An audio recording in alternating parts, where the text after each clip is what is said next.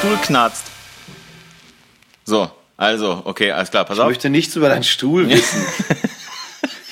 ich hatte genug mit eigenen Problemen zu kämpfen am Wochenende, ja. Die auch mit Stuhl zu tun Die auch in ähnliche Richtungen gingen. Details möchte ich, möchte ich öffentlich mich nicht äußern zu. Gut, damit wären wir jetzt auch schon eigentlich mitten in der Sendung, würde ich sagen. Herzlich willkommen zu Folge 5 von Ja, ist ein schöner Einstieg. Blende Guten Tag, 0. Robin. Ja, Ach, herrlich. Also- Und es ist eine Premiere. ja. Wir sind remote. Kann man sagen, oder? Wir sind remote. Früher bei, äh, also absolut. Äh, ich sitze nicht bei dir, wir essen nichts äh, gemeinsam, wir trinken nichts gemeinsam. Ich sitze in Fellbad, du in Kastrop, wir sind remote. Kaffee ist alle. Ich muss mich mit Wasser durchschlagen. Kamillentee. Ja, auch schön. Weil das, was du am Wochenende von dir gegeben hast, gebe ich aktuell von mir. Und äh, Hausmittel Nummer eins, äh, eigentlich gegen alles, wie man ja weiß, ist Kamillentee. Ja, oder auch Ingwertee, wenn man Magen-Darm hat. Ja, äh, ja, Also aber, es- aber Aber es schmeckt halt nicht, ne? Doch, das finde ich gar nicht so schlecht. Also ich habe Ingwertee tatsächlich auch hier. Ich habe frischen Ingwer da und ich habe auch tatsächlich Ingwertee da.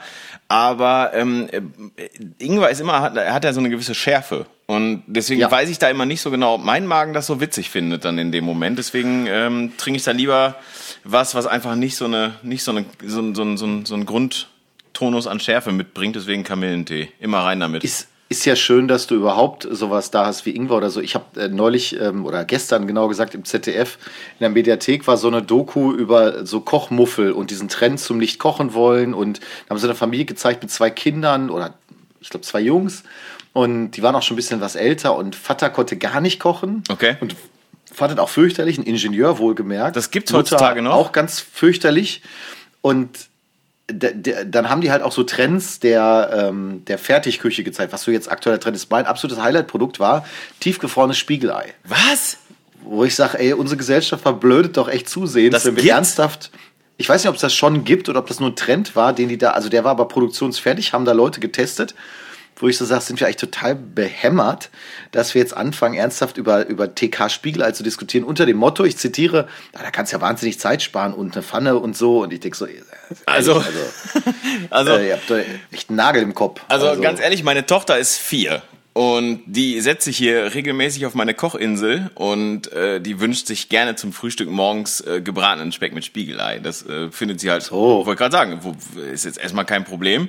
Und ähm, die, die schlägt das Ei selber auf und haut es halt auch direkt in die Pfanne halt. Die kann das halt mit vier Jahren so. Und wenn du halt als Ingenieur irgendwie sagst so, ey, ich habe da keinen Bock drauf oder vielleicht kann ich sogar nicht, ich meine, ey, man muss dazu sagen, ich komme ja aus so einer klassischen Ruhrpott-Familie, ne? Also Vater Kfz-Mechaniker, Mutter Hausfrau.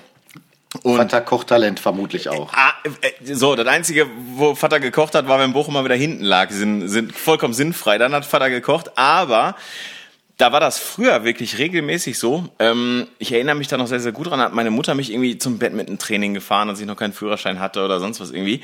Und dann hieß es immer, Papa kommt nach Hause, ich stelle dem sein Essen schon in die Mikrowelle.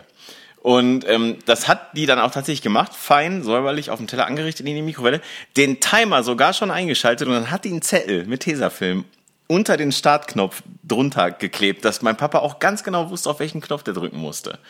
Und ähm, Diese Geschichte macht jetzt übrigens schon betroffen, wenn ich das mal ja. sagen darf. Na, alles, alles ist gut. Inzwischen ist es so, seitdem äh, mein Papa äh, auch tatsächlich im, im Rentenalter ist und auch viel Zeit zu Hause verbringt, geht's inzwischen eigentlich. Also äh, dann, also da, Mama macht sich jetzt keine Sorgen mehr, dass wenn sie mal irgendwie eine Woche irgendwie weg ist, auch mal Krankenhaus, Hüfte, Knie, sonst was irgendwie, dass Papa verhungert. Da macht sie sich keine Sorgen drum. Wenn er aber alleine ist, was macht er? Er sitzt ja schon im Auto, wenn er von der Arbeit kommt oder von seinen Hobbys oder so. Dann hält er nochmal eben schnell bei Monis Schlemmerstübchen und dann gibt's nochmal Currywurst-Pommes. Ich wollte sagen, aufgrund der, der gepflegten ähm, Fastfood-Dichte hier bei uns im Ruhrgebiet habe ich da auch bei meiner Frau keine Sorge. Das ist ja bei uns genau umgekehrt. Ich koche ja, wenn, und äh, Silke ist dann eher mal fürs Backen zuständig oder so, aber meine Frau würde, weil wir hier in äh, Fußnähe einen McDonalds haben, Ja. das wäre wahrscheinlich hauptsächlich das, das Ernährungsziel. Ähm, Den kenne ich aber übrigens. ja, das ist der ohne, Shrimps. ohne äh, Shrimps. Keiner. Ist da der Status quo noch immer der gleiche? Ja. Suchst du immer noch? Ich bin äh, morgen in Aalen auf einem Dreh. Soll ich für dich mal bei McDonalds halten und fragen, ob die noch Shrimps haben eventuell? Also, Ich habe äh, ich hab kurz, vor kurzem ist mir der Kragen geplatzt im McDrive. Da war ich dann, also ich hatte, ich habe so Lust auf diese Shrimps von Mc's gehabt und dann habe ich den Typen einfach mal gefragt und jeder, der mich ein bisschen besser kennt, also äh, einige Leute, die, die mich persönlich ein bisschen besser kennen, vielleicht auch schon ein bisschen länger irgendwie auch befreundet sind oder so, die werden jetzt sagen, okay, wenn Robin durch die Zähne spricht, dann ist er wütend. Und ähm, ich habe dann den Typen am McDrive wirklich durch die Zähne gefragt, gibt's die nirgendwo mehr oder, oder gibt's die nur bei euch nicht oder hier im Ruhrgebiet nicht? Und der Typ Wahrscheinlich war der zu jung, um das zu wissen, dass es die jemals gab Ja. oder so bei McDonalds. Und jedenfalls war es wirklich so, der sagte dann so, nee, überall ausverkauft. Und ich sag so, nein. Von daher, egal. Ich kann überhaupt nicht backen. Ich kann nicht backen. Ich verkack's. Komplett. Man muss ja, man muss ja auch nicht alles können. Äh, Ich erinnere mich an, an eine Weihnachtsbackaktion von einer lieben Freundin von uns, wo meine Frau mit dabei war. Und äh, die sagte dann so, der Mann ist Profikoch. Oh. Und äh, sie hat aber gebacken mit den Kindern zu Weihnachten Plätzchen. Und äh, sie war der Meinung, dass ähnlich wie bei Kochen man sich beim Backen ja auch jetzt, da ist ein Rezept, ist so eine Grundrichtung. Ja, das ist genau. Richtig. Und sie hat dann, sie hat an dem Nachmittag gelernt, das ist definitiv nicht so, weil das war echt ungenießbares Spritzgebäck am Ende des Tages, äh, knüppelhart, da konntest du deinen Nachbar mit erschlagen. Okay. Also schön ist das nicht. Ja, man muss ja nicht alles können. Aber äh, wie gesagt, für, für Spiegelei würde ich sagen, das sollte vielleicht noch in der Kompetenzliste äh, irgendwie vorhanden sein. Äh, Finde ich generell ganz gut. Das ist übrigens hier, Ach, ich halte ich halt das gerade in die Kamera, guck mal. ja, ich seh's. Äh. Ja, ja, ja. Ja, wir können, wir können das jetzt, äh, ja gut, hier siehst du es jetzt nicht, aber wir können es theoretisch vergleichen. Du kennst meins, ja? Also meins ist Ja, aber äh, da, auch- da ist es ja wenigstens noch nutzbar. Ich hatte das Ja. große Glück am Montag Warte mal ganz, Woche. ganz kurz. Wollte jetzt sagen, wir müssen mal ganz kurz reden über, also ganz kurz klären für die Hörer, was dieses meins ist noch nutzbar. Also wir reden hier über, Ja, Telefon. ja, über ein iPhone natürlich. So, wir Ja, können das, natürlich. wir können es ja ruhig sagen. Und Ludi hat jetzt auch die Spider-App, die, die ich jetzt schon seit über einem Jahr mit, oder gut einem Jahr mit mir rumtrage. Was, Ja, Herr ich- Staudinger, ist passiert? Naja, also du hast ja, wie gesagt, bei dir ist ja ein bisschen angecrunched oben, aber ähm, bei mir war es tatsächlich so, ich habe am Montag oder am Sonntag letzter Woche ist aus meiner alten Handyhülle ein Stück rausgebrochen. Ich habe eine sehr robuste Handyhülle, weil ich auch schon den einen oder anderen Kollegen darauf hingewiesen habe, dass das natürlich mit den Handys heutzutage echt schwierig ist, weil die auch so gebaut sind mit Display über den Rand und was weiß ich, dass sie natürlich sehr sensibel sind. Und dann habe ich noch so gedacht, ach, habe ich zu meiner Frau gesagt, pass auf, Schatz, ich glaube, ich brauche ein neues Handy, weil die Handyhülle ist kaputt. Und da guckte sie mich irritiert und leicht verstört an. Ich sage, okay, war ja nur ein Spaß, ich bestell mal eine neue Handyhülle. Das tat ich am Montag. Und die neue Handyhülle kam an, oder sollte ankommen, Donnerstag, irgendwie dauerte ein bisschen, keine Ahnung warum, aber es dauerte. Am Mittwoch, wenn mich nicht alles täuscht, gehe ich bei uns in den Hauswirtschaftsraum, es machte plöpp und das Handy fiel flat auf die Frontseite und ich dachte, normalerweise kein Problem, weil es halt über die Hülle geschützt. Und ich hatte aber gleich so ein komisches Gefühl und nehme das Ding in die Hand und denk so, oh oh. Und dann war halt echt das Display so zerschreddert, dass es zwar noch funktionierte, aber du anfängst dich an dem Glas hier zu schneiden und so und es rausbröckelte und dann habe ich jetzt überlegt, Mist, was machst du jetzt? Weil das ist ja echt auch alles preislich so Wahnsinn. Und ganz ehrlich, auch völlig egal, ob du jetzt zum Handyladen rennst oder so, musst erstmal eins bekommen. Genau. Im Moment ist ja iPhone 13 Zeit. Und dann habe ich so überlegt, und ich hatte ja noch ein iPhone 7 Plus und alles. Denk so, boah, ja, willst natürlich wieder High-End haben, ist klar. Ich bin ja auch so einer, der muss dann auch irgendwie ähm, das Pro Max haben, sonst geht es ja nicht. Ähm, einfach weil ich dann auch sage, ich nutze das aber auch drei, vier Jahre, wenn es geht irgendwie. Und ähm, dann habe ich das lange Rede, kurzer Sinn, bei Amazon bestellt, mit dem Hintergrund, dort kriegst du es ja mitunter mal als Ratenkauf angeboten. Ich habe es dann so über fünf Monatsraten. Es gibt ja bei Amazon diese Möglichkeit, dass sie dir anbieten, okay, das, der Preis wird durch fünf geteilt, dann wird da fünf Monatsraten abgebucht. Fand ich eigentlich ganz praktisch für das Ding.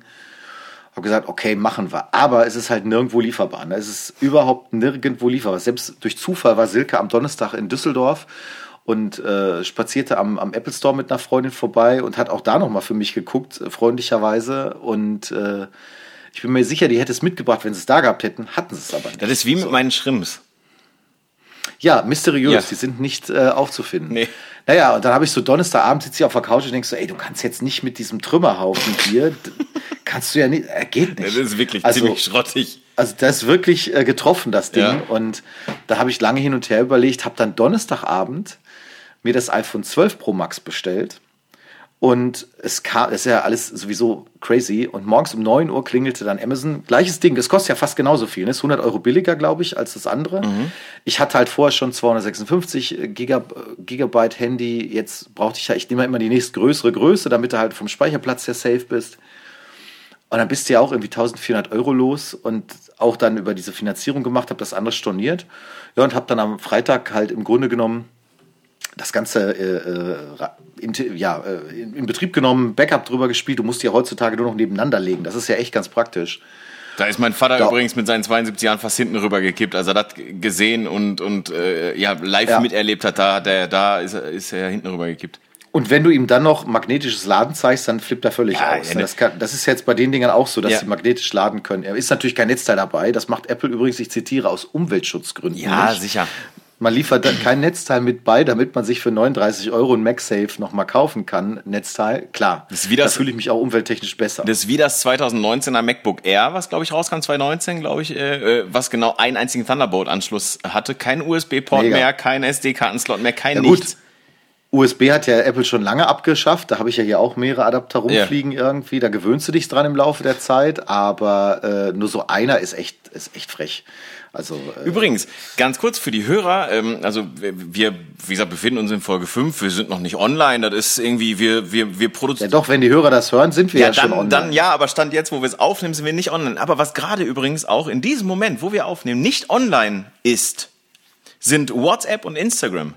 Ja, Oh ja. mir schrieb gerade, Kumpel Olaf schrieb mir gerade eine SMS und sagte Insta down, WhatsApp down, alles Kacke. Und ich schrieb nur zurück, nee, Olaf, the word is healing. also, Also ich kann dir sagen, das ist immer noch der Fall, Ja, ich weil das ist schon, gerade als wir beide, als wir telefoniert hatten vorhin, da ging das noch, Mhm. weil du weißt, du hast auch meine WhatsApp gar nicht gekriegt mit der Couch, ne? Hast du wahrscheinlich gar nicht gesehen. ich habe keine WhatsApp mit einer Couch gekriegt, Ludi. Ja, ich, da können wir gleich noch mal kurz drüber sprechen. Bitte. Ich brauche deinen fachlichen Rat, Ja. aber äh, um das kurz abzuschließen, Ach so, ähm, ja, jetzt weiß ich warum. Ah, jetzt hat ich bin, ich, ich bin jetzt wieder äh, mit iPhone ausgestattet und äh, muss sagen, das, was mich bei, bei Apple ja so ein bisschen frustriert, ist, dass du 1400 Euro für so eine Kiste dann ausgeben musst mittlerweile, wenn du irgendwie auch eine gewisse Größe da haben musst. Und äh, es macht, also die, dieses Technik-Gadgetto-mäßige, äh, gibt mir null Emotionen. Ja, ist bei mir auch. Es ist, weil, jetzt mal ohne Scheiß, das lief vorher gut, Ja. selbst auf dem iPhone 7 Plus. Ja. Ich mach, ich habe ja auch, ich habe dann auch hin und her überlegt, gedacht so, ja, neue Kamera, die ist dann aber besser geworden, Akkulaufzeit und so, ja, alles geil, super toll.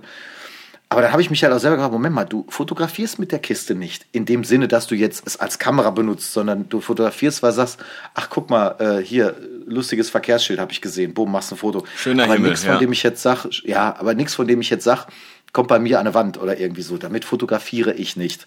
Das heißt, für mich ist eigentlich die Wahl der Kamera ich will nicht sagen völlig egal, aber ich finde es jetzt gut, dass du einen, einen echten Täler hast. Du hast einen Weitwinkel vor allen Dingen, das finde ich mal ganz praktisch. Ähm, tatsächlich, wenn du mal Location-Checks machst für einen Job oder so, ähm, dann finde ich das ganz schön. Ansonsten funktioniert das Handy prinzipiell exakt genauso wie mein iPhone 7 Plus. Da ist nichts anders. Du hast jetzt eine Face-ID, die ist anders. Vorher hatte ich Touch-ID. Glückwunsch.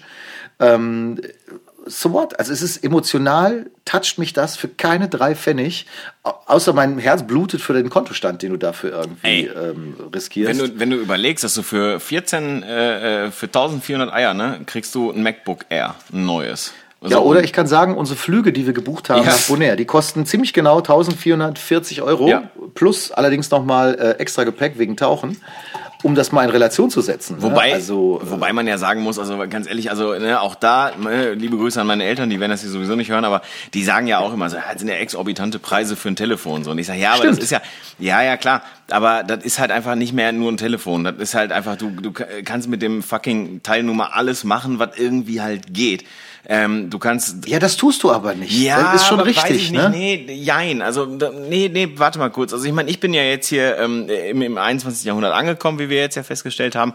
Aber du kannst mit dem Ding ohne zu telefonieren, du kannst dein Essen bestellen, du kannst ohne telefonieren, kannst du deinen Kontostand checken, du kannst ohne zu telefonieren, kannst du irgendwie oder ohne, du kannst mal eben schnell innerhalb einer Sekunde Geld von einer, von einem Ende der Welt an die, ans andere Ende der Welt schicken.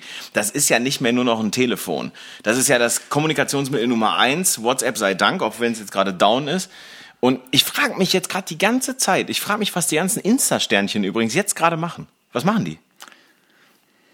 Vielleicht Geschlechtsverkehr, ich weiß nicht. Es, Das ist doch bei wäre- Stromausfällen. wäre bei wünschenswert. Stromausfällen kommen doch immer die Kinder neun Monate später äh, irgendwie. Ja, wir werden, So. wir werden berichten. Wir werden das im Auge behalten.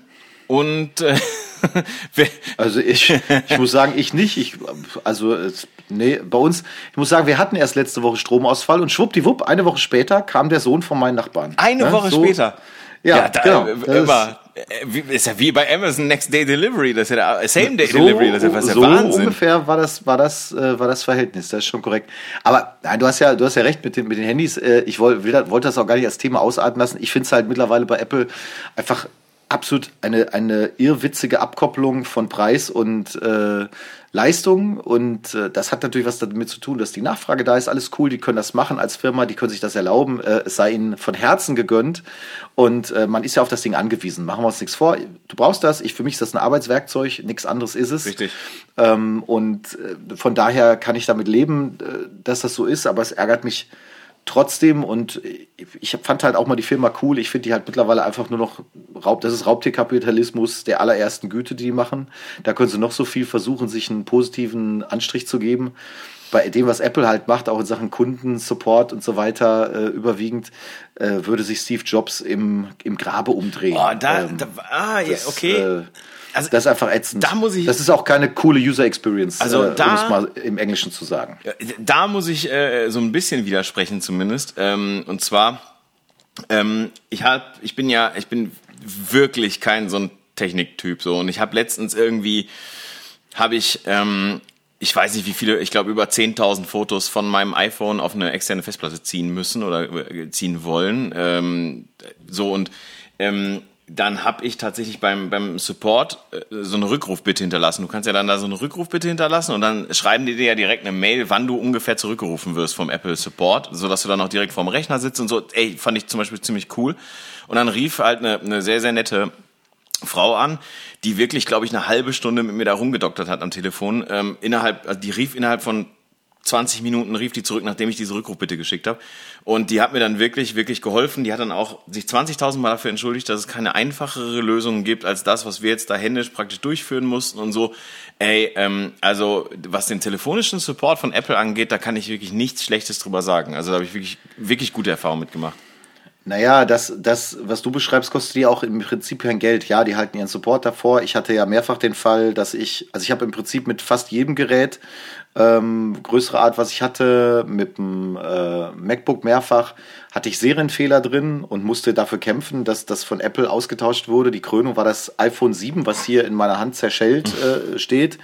Dieses iPhone 7 habe ich ja zweimal gekauft. Ähm, ich musste das einmal nochmal neu bezahlen, weil es gab beim äh, Update auf iOS 12 damals gab es einen Fehler, der auch äh, nach, der ist dokumentiert, ähm, den gibt Apple sogar zu. Es gibt einige iPhones, die werden bei, wurden beim Update von iOS, da wurde das Mikrofon geschreddert. Yo.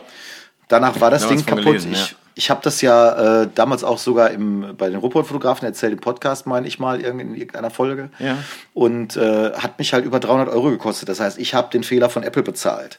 Und da muss ich ganz ehrlich sagen, ähm, bei allem Respekt und bei allem Verständnis ähm, für gepflegten Kapitalismus, aber das ist halt absolut inakzeptabel. Wenn eine Firma Mist baut und ich bin solo selbstständig, ich muss das auch jeden Tag, wenn ich Mist baue, stehe ich zu meinem Scheiß. So, Das wenn stimmt. Apple ein Update liefert, was halt nachweislich bei einigen äh, ausgewählten Pechvögeln den äh, Lautsprecher schreddert und du konntest dann nur noch telefonieren mit Headset, dann muss ich ganz ehrlich sagen, dann ist es in keinster Weise akzeptabel. Und dann merkst du zum Beispiel auch, was das war damals ein Problem, wir hatten noch ein Handy hier liegen, wenn, das, das ist nämlich das Problem mit den Handygrößen.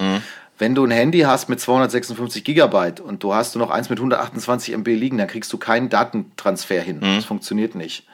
Und ähm, das sind alles so Dinge, dann merkst du halt, wie ernst eine Firma es ist mit dem Kunden so. Ja. Und ähm, wenn du halt einen hohen fünfstelligen Bereich in deinem Leben schon in Apple-Hardware geballert hast und das als Kunde erlebst, oder wie gesagt, ich hatte Fälle, ähm, Ich hatte einen Displayfehler in meinem äh, Vorgänger MacBook.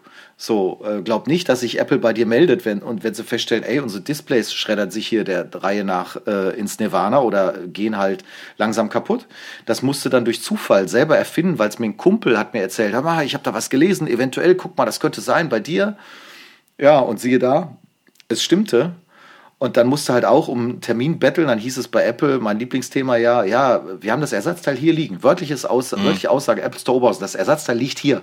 Ja, ich sag geil, dann können wir doch einen Termin vereinbaren und sie tauschen das und dann nehme ich es nachmittags wieder mit. Nein, das geht nicht. Ähm, ich soll dann ähm, bitte schön zwei Wochen lang ähm, das hier lassen und wir melden uns, wenn es fertig ist. Kann schnell gehen, kann aber auch zwei Wochen dauern.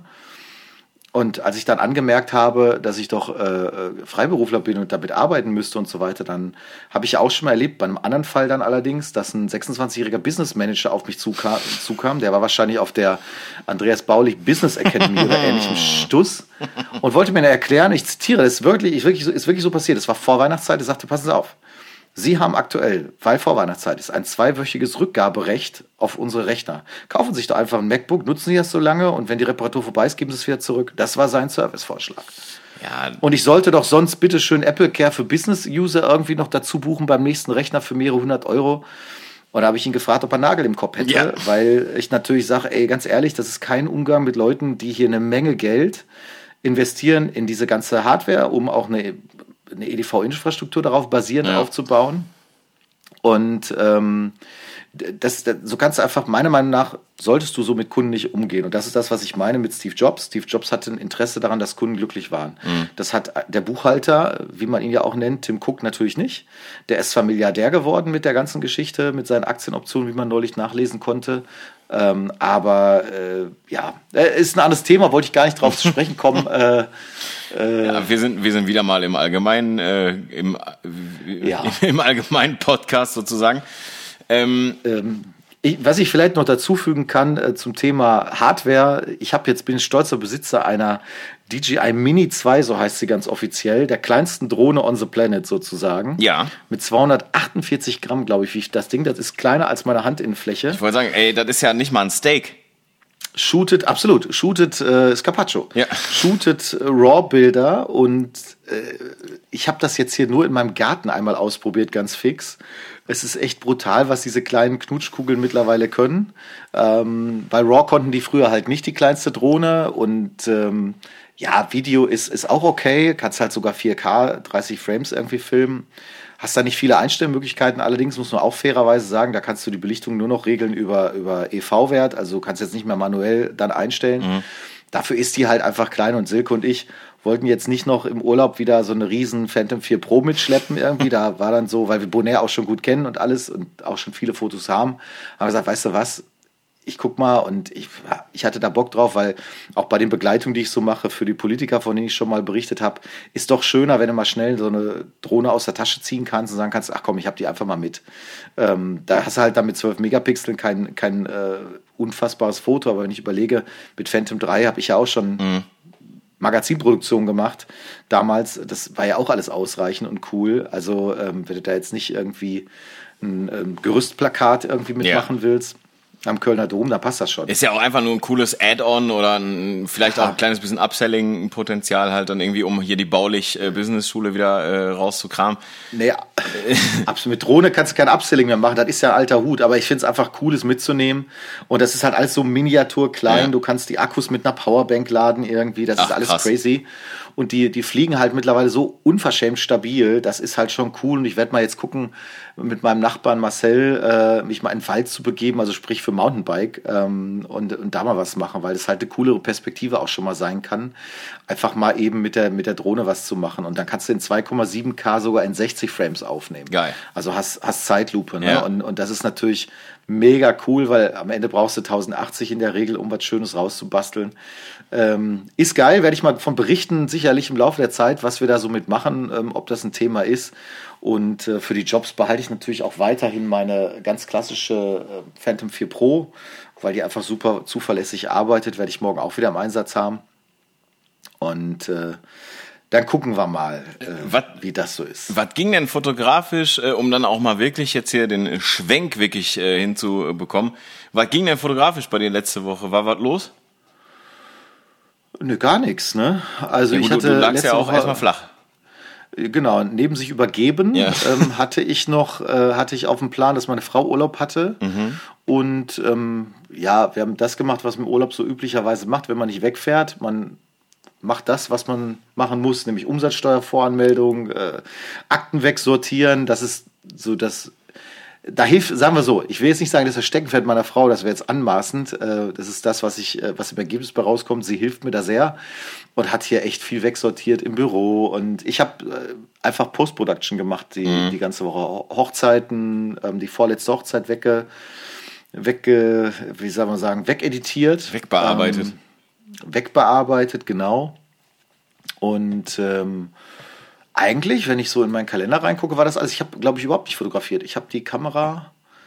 Äh, warte mal. Ach, ja, ich hatte einen Fototermin im Landschaftspark für, für äh, den Regionalverband, der mangels Wetter in einen Besichtigungstermin umgewandelt wurde. War das zufälligerweise letzten Mittwoch? Das war letzten Mittwoch, das ist korrekt. Da ja. hätte ich auch ein Shooting haben sollen mit einer äh, wirklich wunderhübschen äh, Wuppertaler Musikerin. Und ähm, ich hatte, das war auch das einzige Mal, dass ich äh, meine Kamera ähm, letzte Woche in der Hand hatte oder ich hatte sie sogar in der Tasche.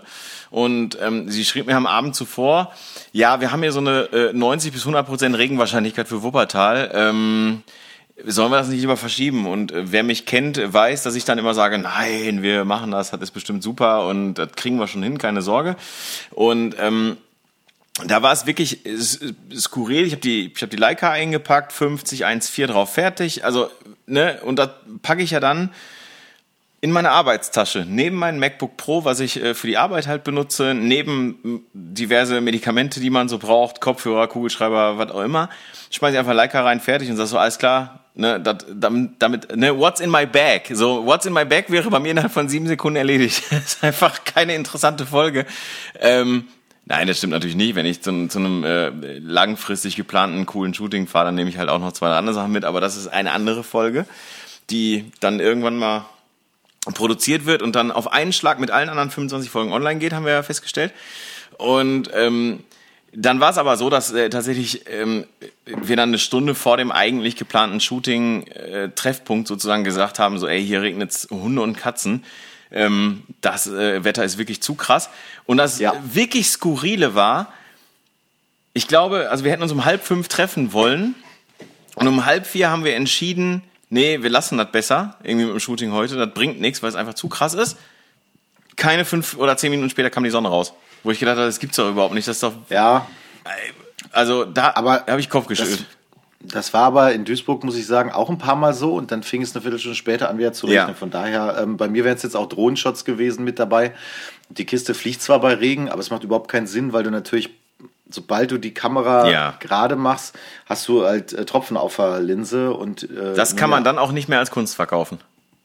Das kannst du mit einem Kunden, der dafür bezahlt, auch nur bedingt als Kunst verkaufen. Da hatte ich auch keinen Bock drauf. Ähm, nee, und äh, wir haben eigentlich Fotos gemacht. Das ist jetzt die letzte Location, glaube ich, äh, die wir da noch abarbeiten. Ähm, die sind alle bei halbwegs gutem Wetter entstanden. Ja, wir haben jetzt Oktober und so, aber heute war jetzt zum Beispiel auch überraschenderweise ein halbwegs schöner Tag, wenn auch windig. Aber so ein bisschen Sonne darf ja schon mal dabei sein. Das äh, habe ich jetzt nichts gegen. Eine, eine, gro daher. eine große deutsche Tageszeitung mit äh, vier äh, Buchstaben, in der nicht äh, der Buchstabe Z vorkommt, ähm, schrieb vorhin ähm, Beton. Also die Welt, Ja, die auch nicht, aber ja, okay. Klingt ähnlich, also von der, von der Tonalität her fast dran. Ähm, die schrieb vorhin, betonstabiles, äh, nee, betonstabiler goldener Herbst erwartet uns. Ich dachte, die hätten äh, den dritten Tag hintereinander eine Überschrift mit Helene Fischers Schwangerschaft gemacht. Wahnsinn, ich bin, ich bin auch völlig, ich aus dem, ich aus dem Häuschen. Ich habe auch da habe ich am Wochenende natürlich. Machst du nix? Nee, habe ich gestern kurz bei meinen Eltern das Thema angerissen, natürlich beide Ü70 auf jeden Fall. Ich habe gesagt, Mutter, was sagst du dazu, dass Helene Fischer schwanger ist? Sagt sie, hat ist doch voll schön und unsere Helene und die ist halt wirklich so und ich stehe daneben und sag so, Alter, das interessiert mich einfach überhaupt nicht. Ja, aber die Deutschen finden die super, das ist die tollste Künstlerin, die wir haben. Und äh, ich sag, äh, und im Hintergrund lief natürlich der, ich weiß nicht, war glaube ich Fernsehgarten, lief glaube ich im Hintergrund, ich weiß nicht genau. Ah. Und äh, ich habe dann auch gefragt, ich sag, Mama, wann kommen denn hier die Amigos? Und die sagte, aber du musst immer hier, du musst immer die Bescheuerten und so. Und ich sag, wieso das denn? Das sind zwei, das sind zwei zwei Fernfahrer, die Musik machen, die sind super. Aber ich, äh, ja, ich finde die wirklich gut. Ja, Amigos top. Ich bin bei den Amigos das, Ultras, ja. Absolut. ja, äh, äh, du. Jedenfalls, also äh, Shooting. Ich, ich, hatte schon, äh, ich hatte schon Shootings mit ähm, Junggesellinnenabschieden, die dann kurz danach als Helene Ultras auf das Helene-Konzert gingen. Äh, weiß ich noch. Du, also mit, mit, mit, mit Fug und Recht. Also ich meine, ich bin, äh, also für viele Leute zumindest, ich, mich kriegst du da nicht hin, also ich würde da jetzt nicht hingehen. Ich kann dir genau zwei Songs sagen von ihr, mehr kenne ich nicht. Und ähm, von daher, äh, zurück zum Shooting. Es ist abgesagt worden und wir versuchen es diesen Mittwoch nochmal. Ähm, dieses Mal hoffentlich mit äh, besserem Wetter. Nee, kann ich dir sagen. Mittwoch ist scheiße. Habe ich auch schon wieder gelesen. Ich habe auch schon wieder gedacht, das gibt's doch nicht. Und äh, in weiser Voraussicht. Wo willst du? In Fellbad? Nee, in Wuppertal. Wuppertal. Ja, ich. Ja, das ist natürlich noch mal anders, ne? Durch die, durch die Kessellage, sagt man oh, da, glaube ich. So. 90 Prozent Regen, mein Lieber. Ja, ich habe auch gerade geguckt, deswegen äh, in weiser Voraussicht. Ähm, und zwar, wenn ich das kurz sagen darf, zwischen 13 und 14 Uhr 1,5 Liter den Quadratmeter. Uh. Ähm, also, also in Summe in der Mittagszeit dreieinhalb Liter den Quadratmeter. Also ich würde es mir überlegen. Ja, ich wollte jetzt gerade auch lustigerweise dem Inhaber der Schwarz-Weiß-Malerei, dem lieben Christian Rust, wollte ich jetzt gerade eine WhatsApp-Nachricht schreiben, ob, ob, Mittwoch, ob ich Mittwochabend das Studio für zwei Stunden haben kann, aber WhatsApp ist ja down. Ach, ey, es ist alles irgendwie. Äh das ist nicht leicht. Apropos, du hast es nicht leicht. Äh, erzähl uns noch mal kurz von deinem erfolgreichen Leica-Workshop. Ja, äh, der steht auf der Liste. Ich mache hier nur, ich arbeite nur seriös mich durch die Themen. Ja, auch das könnte. Möchte dich nicht bloßstellen. Nö, das ist ja, das, das zieht sich so durch meine letzte Woche irgendwie, das, äh, das Thema. Also erst das Shooting mit der äh, wundervollen Maria Basel äh, nicht stattgefunden und mein äh, Workshop in Nürnberg leider auch nicht stattgefunden, der Leica Workshop, äh, lag schlichtweg ähm, äh, an, äh, an äh, zu geringer Teilnehmerzahl. Es hatten sich zwei, zwei Leute, glaube ich, irgendwie angemeldet. Ähm, wohingegen mein Workshop letztes Jahr bei Leica äh, war ausverkauft und wir hatten sogar noch eine Plus-1-Buchung, glaube ich, irgendwie. Also wir hätten sogar noch einen drauf buchen können, einen, einen, einen Menschen. Ähm, und ähm, das, äh, da, da kam ja dann wieder einmal irgendein Lockdown oder irgendeine ähm, bayerische Landes... Der, nee, das ist der Lockdown. Was kam war, da glaube ich, der Lockdown. Nee, nee. Da kann ich mich ja dran erinnern. Ja, der, der, der Anfang letzten Jahres. Das war der erste. Aber ich meine, der, der im letzten Jahr, im letzten Jahr hätte der, der auch, äh, hätte der Workshop ja auch in der zweiten Jahreshälfte auch nochmal stattfinden sollen. Im Oktober ging aber der Oder, zweite Lockdown okay, los. Dann, also wer, ich habe Ende September habe ich die, ja. habe ich die Hochzeit fotografiert, die letzte, und ähm, eine Woche später war Lockdown. Ja. Also das kommt hin. Das war im Herbst. Weil, ja, genau. Und ähm, und äh, so, ich schreibe jetzt äh, tatsächlich Grüße, Robin. So, ich schicke das jetzt einfach ab, das wird schon irgendwann rausgehen. Ähm, und ähm, dann haben wir den Workshop halt logischerweise nochmal verschoben und ähm, ja, jetzt hätte der, wie gesagt, am Wochenende stattfinden sollen und dann haben wir den aber in, ähm, ja, haben wir den halt einfach am, am Montag schon, äh, haben wir dann, äh, oder habe ich dann im, äh, zusammen im Dialog mit dem Leica Nürnberg, haben wir den dann tatsächlich einfach dann wieder abgesagt weil äh, eine Woche vorher war auch Andreas Johanns in Nürnberg. Ähm, und da ist natürlich dann auch immer geil, wenn du dann so zwei Porträt-Workshops sozusagen oder zwei so Menschenfotografie-Workshops direkt hintereinander anbietest, wobei einer der Lehrer ist und der andere der Schüler sozusagen. Das ist dann natürlich irgendwie so ein bisschen skurril. Aber ähm, das Coole, das muss ich hier wirklich sagen, äh, an der Stelle der Leica Store Nürnberg ist, ähm, also wir sind ja verpartnert sozusagen miteinander, wenn man so will. Ähm, ich habe da YouTube-Interviews ja geben dürfen schon. Ähm, äh, genau, ja, Ludi hält jetzt gerade so ein, so, ein, so, ein, so ein Herzchen, so ein Fleisch Wurstfingerherzchen in die Kamera. Und äh, ich habe da einen äh, YouTube-Vortrag halten dürfen mit der lieben Isabel Jäger zusammen. Das ist ein Monat her. Das war ziemlich cool. Da durften wir so ein bisschen über unseren fotografischen Werdegang erzählen. Da wollte ich dich mal Bitte. zu fragen, gibt's den irgendwo zu ja, sehen klar, eigentlich? bei YouTube. Den kann man sich angucken. Weil habe ich noch nicht, äh, wollte ich immer machen, habe ich aber ehrlicherweise noch nicht äh, nachgeschlagen. Habe ich ehrlicherweise, Robin, noch kein Interesse dran gehabt. Schick, äh, das ist auch korrekt, aber schick doch mal bitte den Link, weil für die Shownotes Mach und ich. so, falls ich daran denke, weil ähm, ja, das ist Shownotes und so. Wir können ja auch posten zwischendurch. Ähm, Nein, äh, also da war es wirklich so, das war einerseits natürlich äh, absolut Werbung für unseren Workshop und andererseits war ein Monat vorher war der äh, Mementografie, wie heißt der, Frank, irgendwas war der da mit, mit dem Playmate Marisa Ehret oder sowas waren die da. Und die haben das auch schon ganz, die haben das auf jeden Fall ganz cool gemacht und wir haben uns dann einfach vorgenommen, okay, wir machen es halt lustiger. Oder wir machen es halt irgendwie, weiß ich nicht, also wir, wir machen es ein bisschen entertainender. Und ähm, das war auch wirklich echt extrem witzig und, und es hat super viel Spaß gemacht. Also ähm, der Leica Store Nürnberg, ähm, Sebastian, äh, John und äh, Jan und Michel natürlich als der Workshop-Beauftragte. Ähm, äh, bevor ich das Kadaver-Konzert vor zwei Wochen, drei Wochen inzwischen fast, ähm, fotografiert habe, haben die mir ja zum Beispiel auch eine Leica Q2 zur Verfügung gestellt, einfach damit ich es mal ausprobieren konnte und äh, meine Kollegin ausstatten konnte. Ähm, ich habe das 28 mm Objektiv seit einem Jahr, glaube ich, als Dauerleihgabe hier. Ich bin mir gar nicht sicher, ob die überhaupt noch wissen, dass ich das überhaupt noch hab. Ähm, und ähm, gleichzeitig verlinke ich die halt auch irgendwie auf jedem Bild, irgendwie, dass ich bei Instagram poste und, und, und bin da auch wirklich, also ich versuche dann halt auch irgendwie den Leuten zu sagen, hey, äh, Leicester und Nürnberg sind echt einfach großartige Jungs. Ist bei dir jetzt auch die Stromversorgung zusammengebrochen? Nee, warum?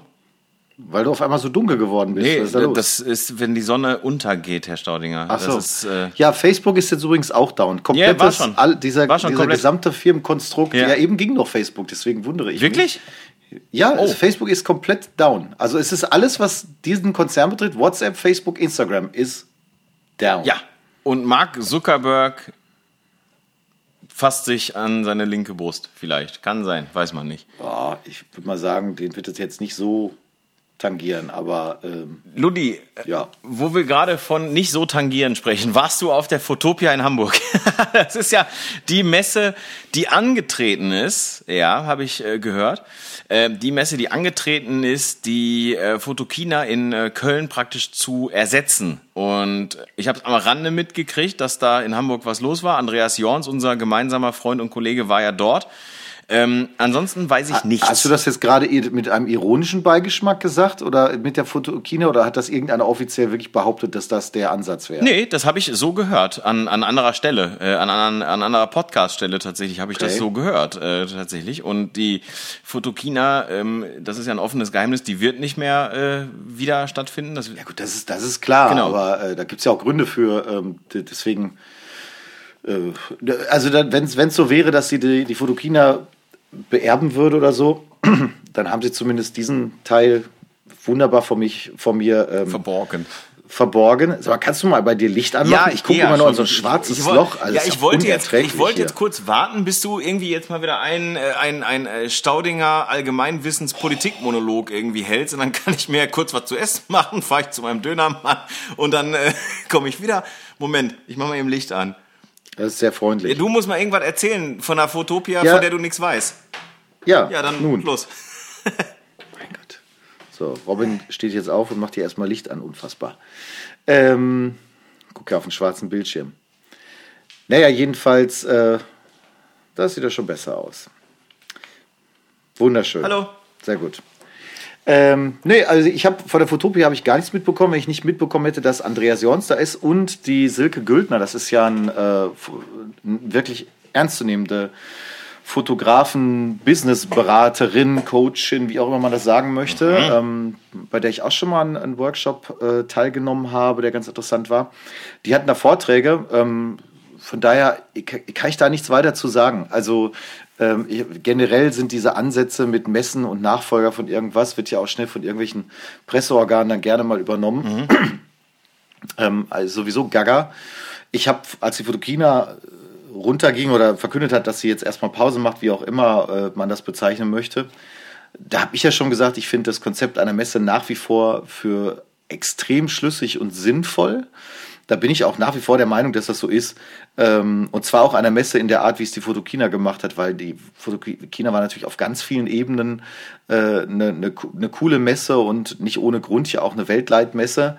Ähm, das Problem der Fotokina, dass es die nicht mehr gibt, ist meiner Meinung nach zu 80 Prozent hausgemacht, weil die halt eben es ähm, einfach nicht gecheckt haben, wie die Firmen auch ähm, so funktionieren. Man hat geglaubt, die ziehen halt alles mit, weil man ist die Fotokina und die gehen halt alle den Weg und geben auch alles Geld gerne aus.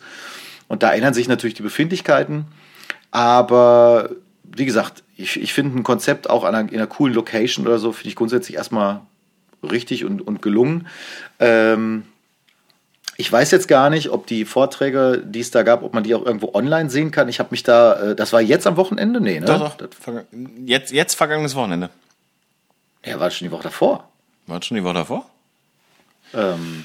Ich, doch, kann auch, kann auch gut sein. Ja, ja, klar, ja, ja, doch, kann auch gut äh, sein. Andreas, Andreas hatte mich auch gefragt, ob ich irgendwie äh, auch dahin komme und irgendwie er hätte noch ein Ticket und ich sag, nö, ich nicht. 13. bis 16. Moment, warte mal. Yeah. ist denn jetzt hier äh, Fotopia Hamburg 13. bis. Hä? Achso, nächstes Jahr, 13. bis 16. Oktober 2022. Guck mal. Also, Finde ich interessant, weil äh, ich habe einfach nur mitbekommen, dass dort halt ein paar Vorträge sind. Dass das eine Messe sein soll, zum Beispiel, habe ich überhaupt nicht mitbekommen. Mhm. Ähm, jetzt Mit muss ich für riesen mich. Ausstellungsflächen.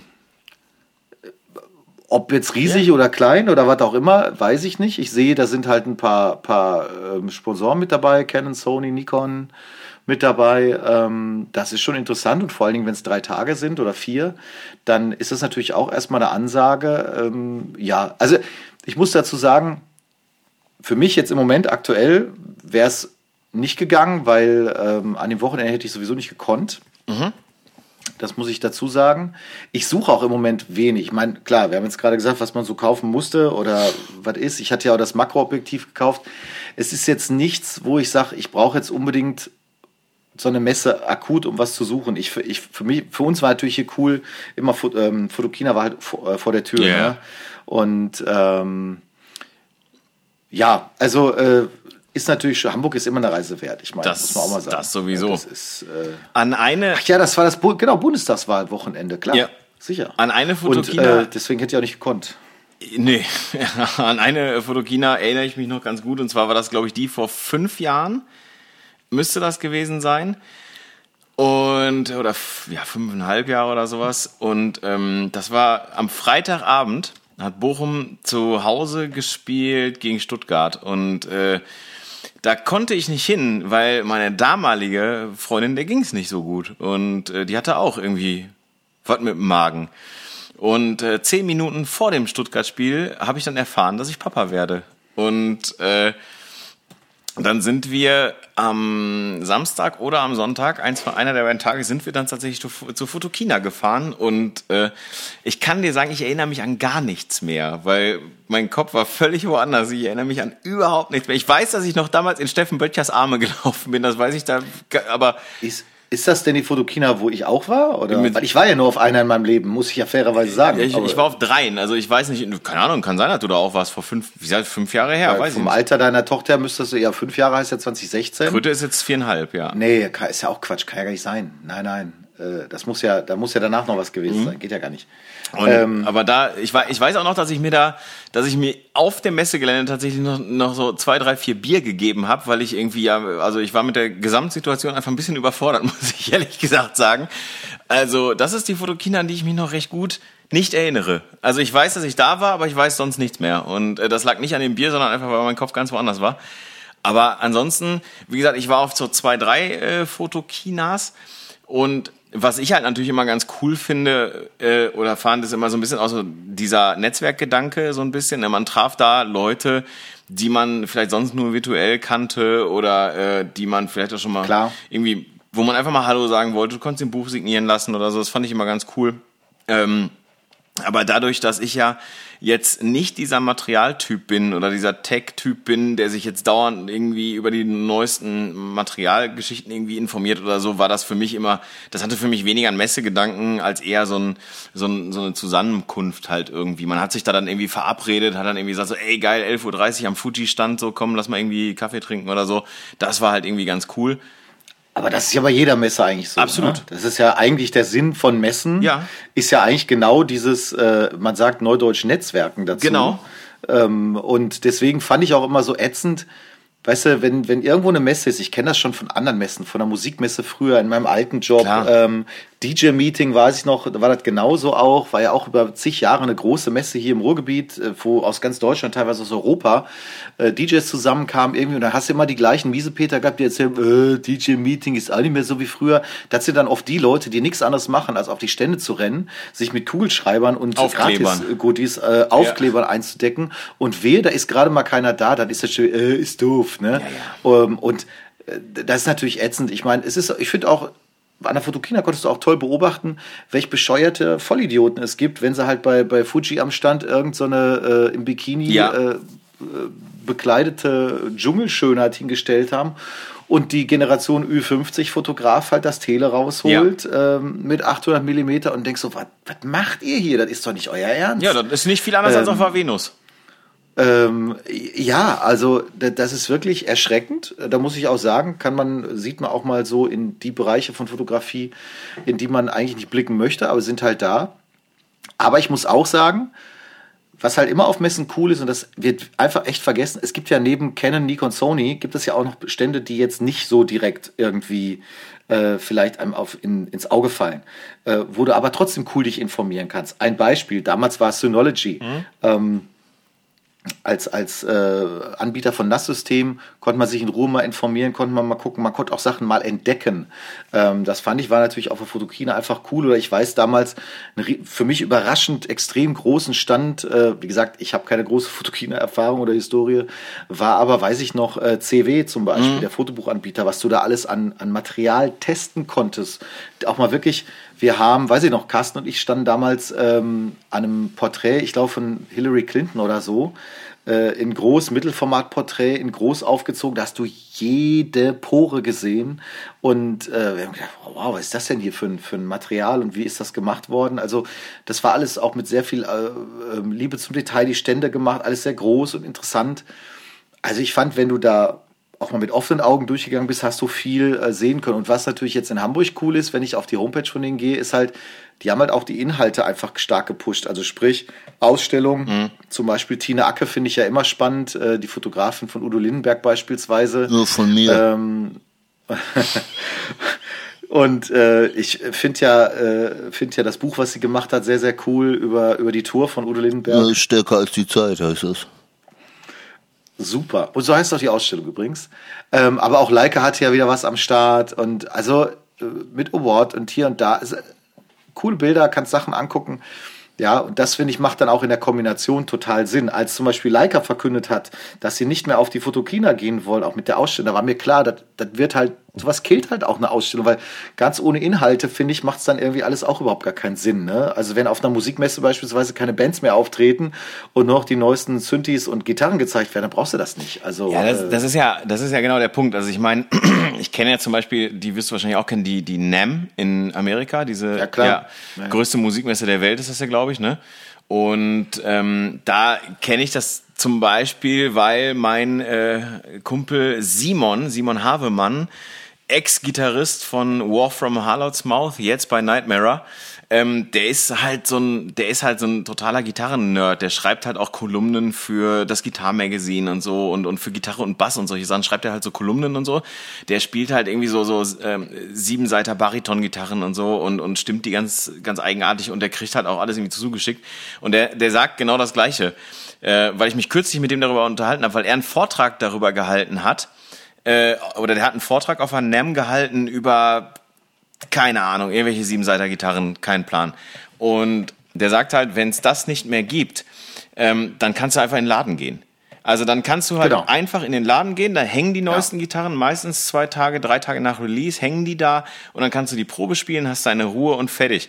Aber wovon so eine Messe ja lebt, ist genau das, was du sagst, Inhalte, auf Neudeutsch Content, ähm, dass du halt sagst, okay, du hast eine Ausstellung, vielleicht du hast bei Du hast bei Leica eine tolle Ausstellung gehabt. Damals bei der Fotokina fand ich die super geil. Das ist eine der wenigen Sachen, an die ich mich erinnern kann an diesem Fotokina-Wochenende, ähm, weil, weil die war riesig groß und die war komplett schwarz Ja. und dunkel und wirklich nur so spärlich oder punktuell beleuchtet hat eben zu den Bildern, fand ich großartig.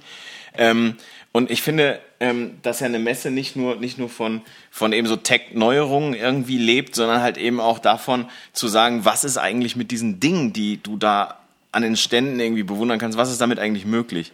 Und ähm, das, das ist eigentlich eher so, das ist eher so meins. Von daher wäre ich wahrscheinlich, ich wäre ich wär wahrscheinlich gerne nach Hamburg gefahren oder ich wäre hingefahren, hätte ich mich vielleicht da vorher ein bisschen mehr darüber informiert, hätte ich das vielleicht anders planen können. Möglicherweise wäre es dann so gewesen, ja. Ich denke, bei der nächsten kommen die um uns auch als Podcast nicht Nein. herum. Nee, muss, nee. Man, das muss man auch mal ganz klar sagen. Also, die haben jetzt ein Jahr Zeit, um das auch verstehen zu können. Aber Spaß beiseite, ich glaube, wenn die Firmen das auch immer mehr verstehen und man merkt zum Beispiel, dass bei Nikon da auch eine echte Kehrtwende ein, äh, so, so eingetreten ist mit Release der Z6 damals, mit dem spiegellosen System, haben die angefangen, auch immer mehr Fotografen zu zeigen. Ich finde mehr als früher. Also ich fand so extrem hat Nikon das, wie sie es jetzt machen, aktuell nie gemacht. Mhm. Ähm, dass man einfach zeigt, so was sind die Menschen, die mit dem Material arbeiten, was haben die für Geschichten, wie arbeiten die?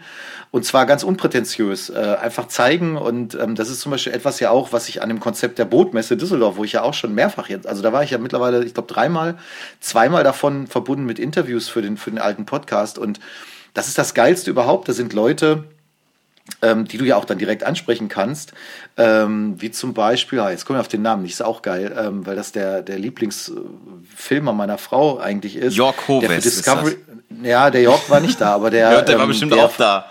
Der, Obwohl, nee, damals war der noch nicht da, stimmt. Nee, nee, nee. Damals nee, war der noch nicht da. Ähm, der von der Shark Week... Mhm.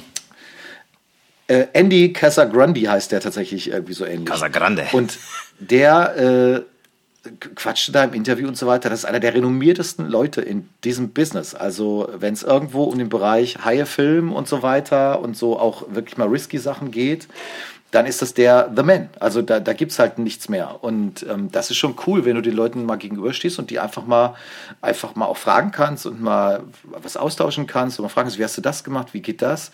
Ähm, das ist schon sehr cool, weil die Leute sind, das ist zumindest meine Erfahrung auf der Messe, wenn es jetzt nicht totale Schwachmaten sind, sind die da aber in der Regel sehr offen und freuen sich auch, weil die wissen ja auch, dass wenn sie auf so eine Messe gehen, diese Gespräche kommen und dass sie dann eine Chance haben, für, für, für auch mal solche, um solche Gespräche zu führen. Und die meisten sind da eigentlich sehr offen und nett. Und ähm, ich habe damals zum Beispiel auf, auf der Fotokina, gucke ich ja immer noch hier drauf, ich hatte mir ja ähm, direkt nach der Fotokina das ähm, Loop Deck bestellt. Ja. Und ähm, ja, das äh, steht ja hier heute noch und wird benutzt bei jeder Hochzeit beispielsweise. Und ich habe das deswegen bestellt, weil ich mich neben der Präsentation, die ich da gesehen habe, die war schon ganz cool, konnte ich mich aber damals, äh, ich glaube mit dem, ich meinte, der Mike, Suminski ähm, hat das präsentiert. Ähm, der hat das zwar für Videosachen gezeigt, aber mit dem konnte man sich darüber austauschen. Der hat das nochmal gezeigt, wie das funktioniert irgendwie.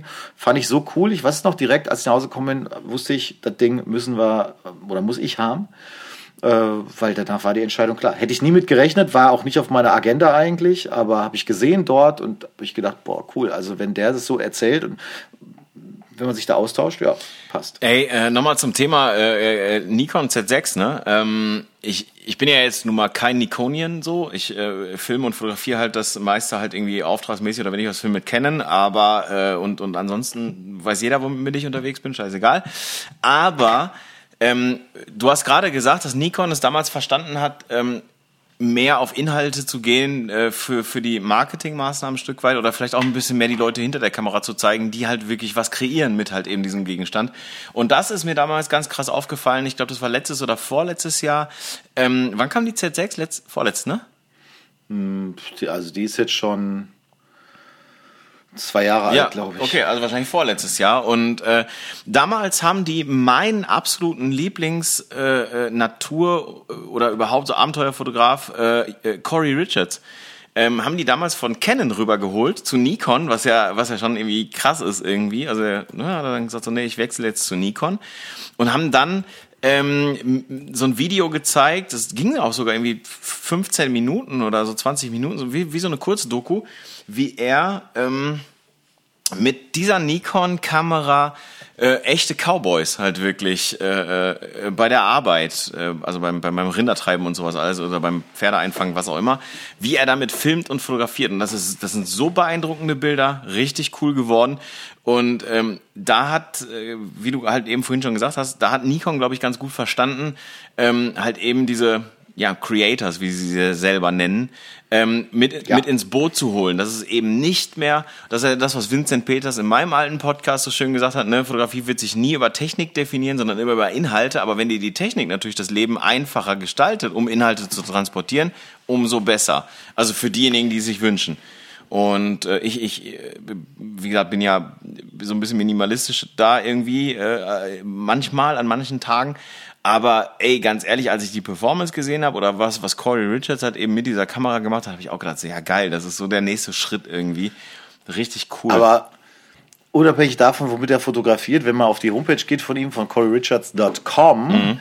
da muss ich sagen, unverschämt gute Homepage. Nur die Startseite. Ich habe jetzt nur die Startseite aufgemacht. Ja. Äh, das sind diese Momente, die kennen, glaube ich, äh, auch viele, viele Zuhörer. äh, es gibt so diese Momente, wenn du Homepages anguckst von so Leuten und denkst so, okay, ich kann mein Zeugs verkaufen, Ja. weil die Endstufe, die Endstufe, die Endstufe ist erreicht. Äh, ich brauche nicht mehr fotografieren, weil es ist einfach, es ist da, das Material steht da und ähm, das finde ich noch, das, den kannst du noch, am- also El, ähm, El Gore finde Ja. ich ist doch harmlos. Aber wenn du das Gesamte einfach dir anguckst, die Art, Ja. wie der, wie der Menschen fotografiert, wie er es auch inszeniert, du siehst, ich baue gerade eine Brücke übrigens Ja, äh, zu unserem letzten Thema. Richtig? Ähm, oder haben wir noch groß was zu Nö. diskutieren zur Foto? Nee, ne? Ach, Unsinn, aber, alles Quatsch. ähm, aber äh, das ist schon geil, weil ich mag halt Bilder, die du halt sofort erfassen kannst, wo du also siehst, da ist eine Message, genau, ähm, und die, die halt irgendwas zeigen, da sind auch ein paar Unterwassersachen dabei, aber egal ob unter Wasser oder nicht, es ist einfach, Ey, das Licht, Alter. Ja, das ist, ich finde auch das ganz oben, dieses Schwarz-Weiß-Aktfoto mit der tätowierten Ja. Lady, Ja. ähm, muss man sich einfach nur die Bildkomposition mal anschauen und genießen. Ähm, Es ist einfach boah, Wahnsinn. Selbst und selbst, der schafft etwas, was die wenigsten schaffen. Der scha schafft auch coole Aktbilder von Männern. Ähm, was ich ja sowieso, äh, finde ich, eine sehr schwierige äh, Kategorie finde. Und- also jetzt handwerklich schwierig. Und dieser Typ, den er da Akt fotografiert hat, ganz kurz, wenn ich da reingerätschen darf, ist ja nicht irgendwer. Das ist, Nicht? nee, das ist Alex Honnold. Das ist der Typ, der die Nose äh, am El Capitan, diese Kletterroute, die 1000 Meter senkrecht in die Höhe geht, einfach äh, komplett free solo geklettert ist. Also ohne Seil, ohne Sicherung, ohne alles. Und äh, da gibt's ja diesen ganz wunderbaren, ich weiß nicht, ob der bei Netflix erschienen ist oder so, oder bei Amazon, ich weiß nicht genau, ähm, Dokumentarfilm vom übrigens großartigen auch Filmer und Fotografen Jimmy Chin, kann ich auch an der Stelle nur äh, äh, empfehlen. Ähm, der hat äh, Alex Honnold ja gefilmt, während er halt eben Free Solo diese 1000 Meter Route geklettert ist. Ähm, und übrigens beeindruckendes Interview habe ich danach gelesen ähm, im, im Time Magazine, glaube ich, war's, wo er halt gesagt hat, so ja, oder wo die ihn gefragt haben, ähm, es hätte ja sein können, dass du den Absturz und den Tod deines Freundes filmst. Das hätte ja sein können. Und er so, ja, darüber haben wir vorher beim Bier gesprochen. Und äh, das äh, fand ich, das fand ich sehr solide. Also äh, Gut, auch, auch Jimmy Chin, wenn ich das sagen darf, jimmychin.com, Mhm. wen es interessiert, kann man sich auch kann man sich auch angucken, die Homepage. Aber auch da gilt das gleich, was ich eben schon mal gesagt habe. Die Gefahr besteht, dass man einfach dann sagt, gut, warum soll ich mir das eigentlich alles noch antun, diese Geldausgeberei? Ja, dieses Mitsch, dieses äh, Mitschleppen von, von Equipment, wenn das doch schon hier, ne? Also, Ja. da sind schon, ja, das ist schon ganz nett. Also, äh, ja, schön. Also muss ich wirklich Also- auch sagen, das sind so, also die beiden, ähm, ich fand die Brücke, die du geschlagen hast, gut und die behalten wir auch bei, aber gerade die beiden, Jimmy Chin als Filmer, großartig. Ähm, der, aber auch als Fotograf. Auch als also, Der ist ja Fotograf. beides, ne? Absolut. Und ich, Jimmy Chin und Corey Richards haben übrigens beide ähm, Kameras ge ge geführt ähm, im Dokumentarfilm Chasing Ice von äh, Jim Baylock. Großartiger Film über, über den Klimawandel und über den Rückgang des Eises.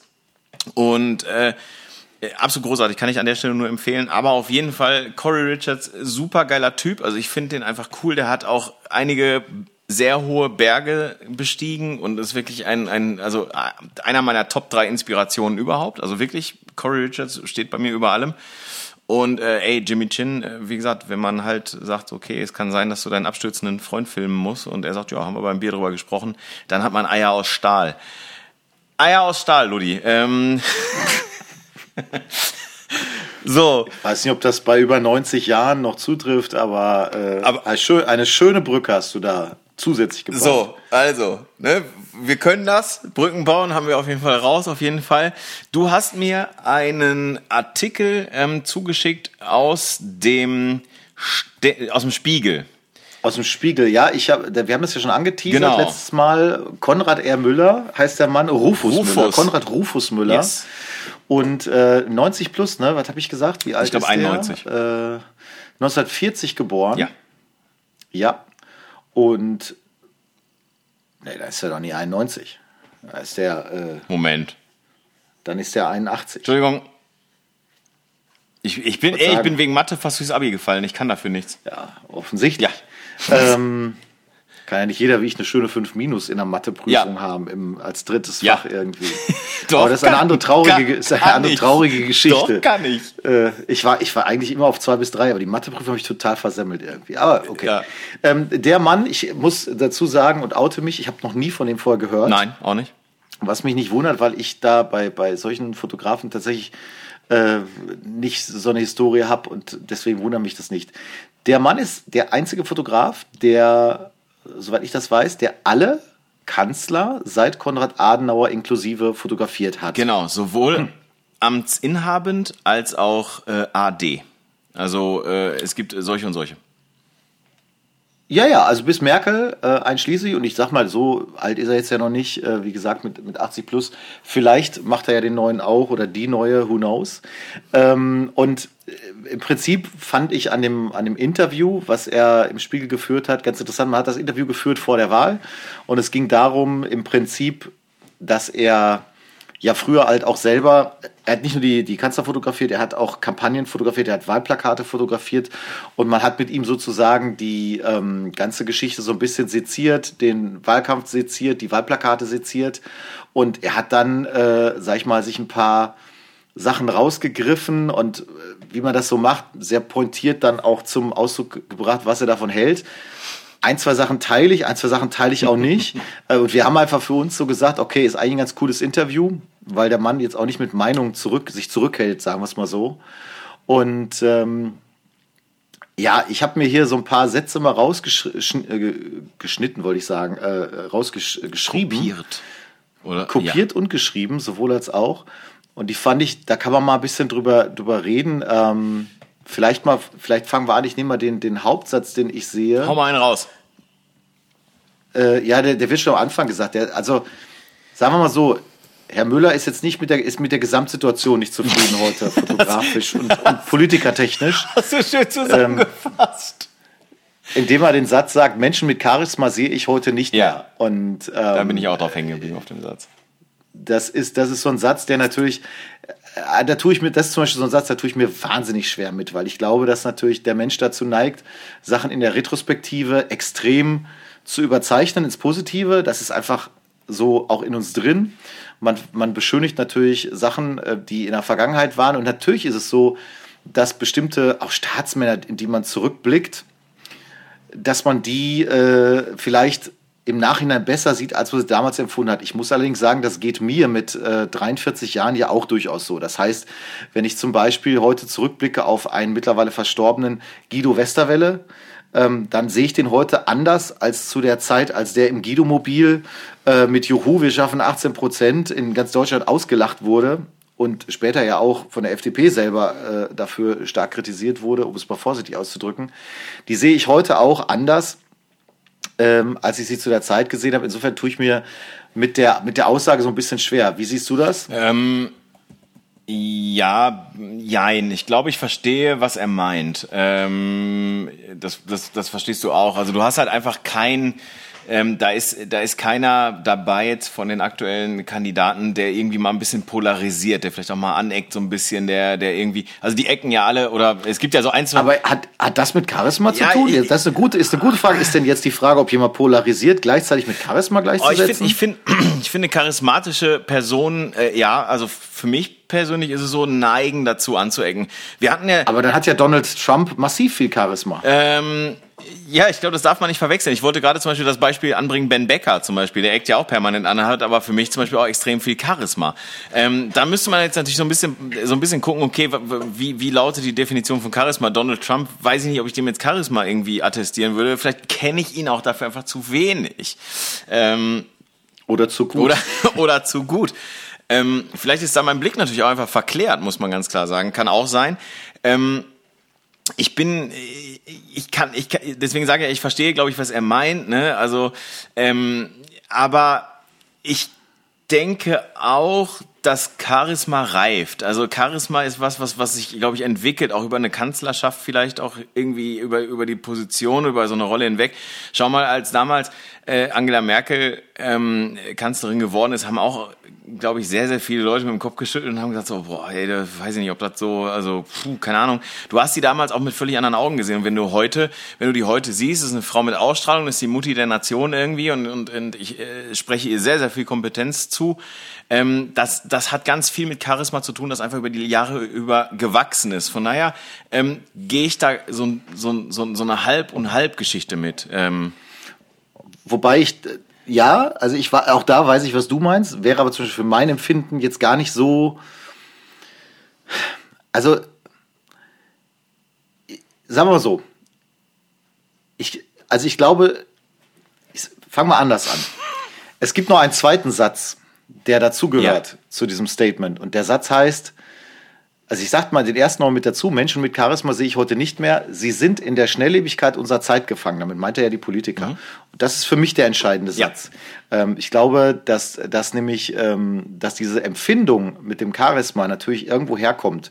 Und sie kommt daher, dass wir natürlich äh, mittlerweile eine Politikergeneration haben, die sich natürlich so verhalten, wie wir das auch wollen. Also wie wir das als Wähler wollen, wie wir das auch gewohnt sind, dass sie also wie wir die Politiker auch sozialisiert haben über die ähm, sozialen Netzwerke, ähm, über die schnelllebige Zeit, ganz viele Dinge, die wir, ähm, die wir da beobachten, sind Ergebnis von einem Prozess, den wir massiv selber befeuern. Es ist ja ganz kurz, es ist für die jungen Hörer, es ist heute, früher war das so, da, da, wenn Sonntagabend Kanzler oder Kanzlerin in der Tagesschau irgendwie eine Ansprache gehalten hat, dann saß die Familie geschlossen vorm Fernseher und zwar mit dem Rücken gerade. So war das.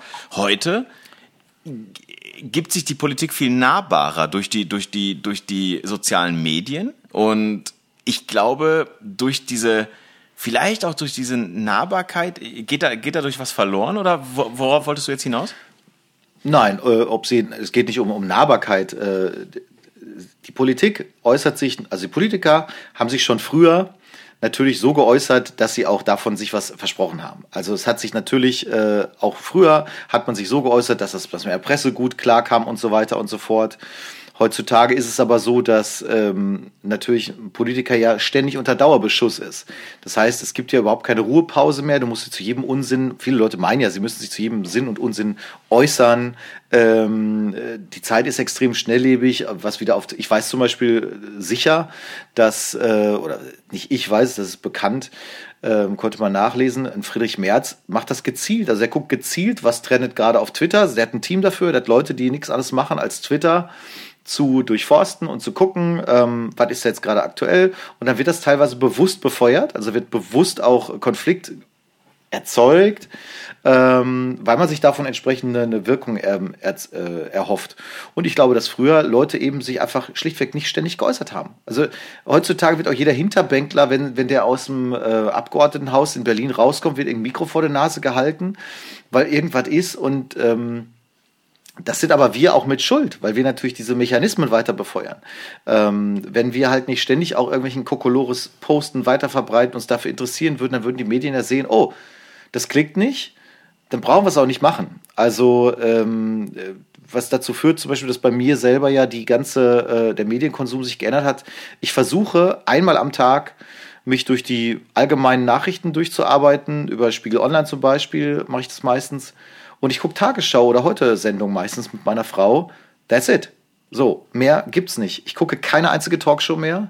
Ähm, ich gucke kein Malbrit Illner, kein, egal was, nichts, 0,0, weil ich es nicht mehr ertragen kann. Weil dieses ständige durchs Dorf treiben von irgendwelchem Sinn oder auch unsinnigen Inhalt, diese Diskussion über Sachen, ähm, das konntest du euch jetzt nach der Wahl wieder beobachten. Ich meine, äh, äh, hey, de facto werden wir jetzt sehen, der Markt entscheidet jetzt, was, was bei uns in Deutschland passiert. Äh, jeder weiß ungefähr, wie die Präferenz der Leute ist, die da involviert sind, dass die alle eine rot-grüne ähm, Koalition haben wollen in irgendeiner Form mit der FDP, ist doch klar. Das ist die Präferenz von allen. Und natürlich ist auch klar, dass ein Laschet versucht, sich irgendwie ähm, eine Regierung ohne die SPD hinzu, hinzu hinzubauen. Das ist völlig legitim, hat es auch früher schon gegeben, aber es wird in jeder Sendung durchdiskutiert. Jeder äußert sich, alle, teilweise schon montags nach der Wahl haben sich auch CDU-Leute geäußert, wo ich denke, haltet doch einfach mal den Mund, lasst doch mal die Leute eine Woche oder zwei arbeiten, ohne dass sie ständig unter dem Druck stehen, Yeah. sich äußern zu müssen, erklären zu müssen, ähm, auch die Konsequenzen davon äh, äh, zu machen. Dann, der eine sagt, was in die Kamera, dann darfst du nicht mehr lächeln, der nächste äh, guckt zu ernst, dann wird ein Selfie gemacht, da wird analysiert in, in Fernsehmedien. Oh, der Lindner hat ein anderes, einen anderen Filter verwendet äh, fürs Posten von dem Foto als Frau Baerbock. Was sagt das jetzt aus? So, das sagt offensichtlich aus, dass die Medien einen an der Klatsche haben und nichts mehr wissen, was sie sonst berichten sollen das finde ich ist mit der Schnelllebigkeit gefangen. Die Leute sind nicht mehr sie selbst. Sie funktionieren nach einem Algorithmus. Wir werden, die ganze Gesellschaft wird immer mehr Algorithmus gesteuert. Und das siehst du bei Politikern auf die Spitze getrieben. Und ähm, ich sehe das bei Kunden auch. Ich sehe bei Kunden, die, äh, sag ich mal, 15 Likes auf einen Facebook-Post kriegen, dass sie diskutieren darüber, ob der bessere Zeitpunkt zum Posten morgens um 9 oder nachmittags um 3 ist. Wo ich so denke, ja, wer kriegt doch nur 15 Posts? Ist doch total, total wurscht, ob ihr das macht oder nicht. Interessiert doch niemand. Okay. Jetzt mal ernsthaft. Ich bin- Ja, Jetzt, jetzt mal Ja, ich ernsthaft. weiß, Ludi, aber pass auf, wenn wir Ja? das fast jetzt auch noch auf, dann haben wir wieder eine Drei-Stunden-Folge. Ja, da rede ich mich in Rage, weil ich das so deswegen- irrwitzig ich finde. bremse dich jetzt mal. Ist doch wahr. Pass auf, ich, jetzt komme ich, pass auf. Ich habe ich hab mir ja auch was rausgepickt. Wir haben uns ja beide sozusagen so ein, zwei Ankerpunkte rausgepickt, wo wir gesagt haben, so, oh, da habe ich dran hängen geblieben. Und zwar, ähm, bei mir ist es ein kleiner Absatz und zwar lautet dieser Absatz, heute stehen die Büroleiter nebendran und schauen auf die Uhr. Es kommt eine Heerschar von Visagisten, von Klamottenträgern, von Beleuchtern. Man glaubt, kein gutes Foto mehr machen zu können, ohne dieses ganze Theater drumherum. So arbeite ich nicht. Ich habe eine Kamera, ein Stativ, das war's. Ja, und äh, da würde ich, da wäre ich auch, äh, da wäre ich auch vorsichtig mit. Äh, Inwiefern? weil, ja, weil es einfach, es ist, es ist so pauschal einfach falsch. Damit wird so getan, als wäre das früher so nicht gewesen. Und das, das bestreite ich vehement. Schon immer gab es Berater, schon immer gab es Leute, die da hinten dran standen. Ähm, ja, ich weiß, was er meint. Natürlich ist das heute noch mal auf einem etwas anderen Level, gar keine Frage. Und natürlich äh, haben auch mittlerweile viele Politiker verstanden, dass es vielleicht nicht sinnvoll ist, verschwitzt vor einer Kamera zu treten. Da sind wir aber wieder bei dem Effekt von gerade. Ähm, die Medien sind so unbarmherzig. Ja, ja, ja. Ich weiß, Ähm, worauf du hinaus willst. insbesondere auch noch auch bei Frauen natürlich. Ne? Ähm, wieso sieht die so aus? Was ist da los? Wieso trägt die eine Rolex? Ähm, äh, genau, dann hast du die falsche Uhr oder hast du ein Eis gerade geschleckt oder dann hast du, äh, weiß ich nicht, ist gerade irgendwie sitzt das T-Shirt nicht. Ähm, äh, ich finde also auch da, die sind gefangen in diesem Mechanismus und deswegen lassen natürlich dann auch Berater, wenn sie denn ihren Job gut machen, lassen natürlich die Leute auch nicht mehr raus, wenn sie dann eben nicht den Visagisten oder sonst was haben. Und ich finde, das ist ja gerade auch, wenn wir jetzt mal auf das Thema der Fotografie zu sprechen kommen, das ist ja gerade die Herausforderung. Es ist ja gerade die Herausforderung, trotzdem die, den Menschen in irgendeiner Form nochmal zu knacken. Weil der, der äh, gute Mann hier, der Konrad Müller, sagt ja auch, ähm, äh, jetzt muss ich das hier selber mal einmal finden. Ähm, er sagt ja, dass das heutzutage alles nur noch eine hohle Inszenierung ist, so dieser Begriff der hohlen Inszenierung. Ja, da muss ich aber sagen, sorry, deine Fotos früher, es waren, früher waren ja auch eine Inszenierung. Welches Foto ist keine Inszenierung? Ähm, das ist natürlich ein Themenbereich, der, den, man, äh, den man diskutieren kann. Fotografie ist immer Inszenierung. Auch Reportagefotografie in dem Sinne, ähm, ich meine, äh, natürlich wenn, wenn Leute vergessen, dass ein Fotograf dabei ist und so weiter und sich so geben, wie sie sind, ist perfekt, ist die ideale Situation. Kennt jeder Reportagefotograf, Fotograf versuchst du auf der Hochzeit zu erzeugen, dass du sich so integrieren kannst, dass sie zwar wissen, da ist ein Fotograf, aber er ist halt doch irgendwie nicht da und dann vergessen die das und dann verhandeln sie sich doch so, wie sie sind. Genau. Und schon geil. Aber ähm, da finde ich halt, spricht halt der, der alte Mann, Ja. der halt sagt, so, früher war alles besser. Ähm, das glaube ich einfach nicht. Auch früher war die Fotografie, äh, auch schon in den 20er, 30er Jahren, ähm, die Fotografie hat einen bestimmten Zweck und er wird engagiert und wurde engagiert, um Nachrichten, also um, um Messages rüberzubringen, um Personen zu verkaufen, Parteien zu verkaufen. Deswegen hat der Mann Wahlplakate gemacht und ähm, das hat man nicht gemacht, weil man doof war oder so, sondern weil es halt damals wie heute ein guter Weg ist. Es ist aber nur heute nicht mehr der einzige Weg. Es gibt halt andere Wege. Am Ende ist es natürlich auch so, ähm, das äh, muss man äh, dem guten Mann vielleicht auf seine, auf seine Entschuldigung draufschreiben, sozusagen. Ich meine, der ist halt natürlich jetzt anders äh, mit den sozialen Medien vielleicht auch groß geworden als wir. Ähm, die, die, die Möglichkeit, also du hast ja vorhin selber gesagt, die Medien sind unbarmherzig, da gebe ich dir natürlich vollkommen recht, alles wird irgendwie ein Stück weit zerrissen. Du hast aber natürlich auch durch eben eine, eine coole Inszenierung, ne, da sind wir wieder beim Thema, hast du natürlich auch eine andere Möglichkeit, deine Inhalte zu transportieren. Und wenn du natürlich dann einfach ähm, die Möglichkeiten der Medien nutzt mit einem guten Fotografen, der dich halt eben vernünftig hinstellt, der darauf achtet, dass dein Sakko richtig sitzt, der jetzt vielleicht darauf achtet und sagt, pass mal auf, ähm, halte jetzt bitte nicht die 25.000 Euro Rolex Daytona ins Bild, ähm, dann, dann, dann erreichst du ja auch etwas anderes und kannst dementsprechend natürlich auch vielleicht auch ein Stück weit deine, deine Gefolgschaft oder deine Wählerschaft einfach anders ansprechen, natürlich ein ganzes Stück weit.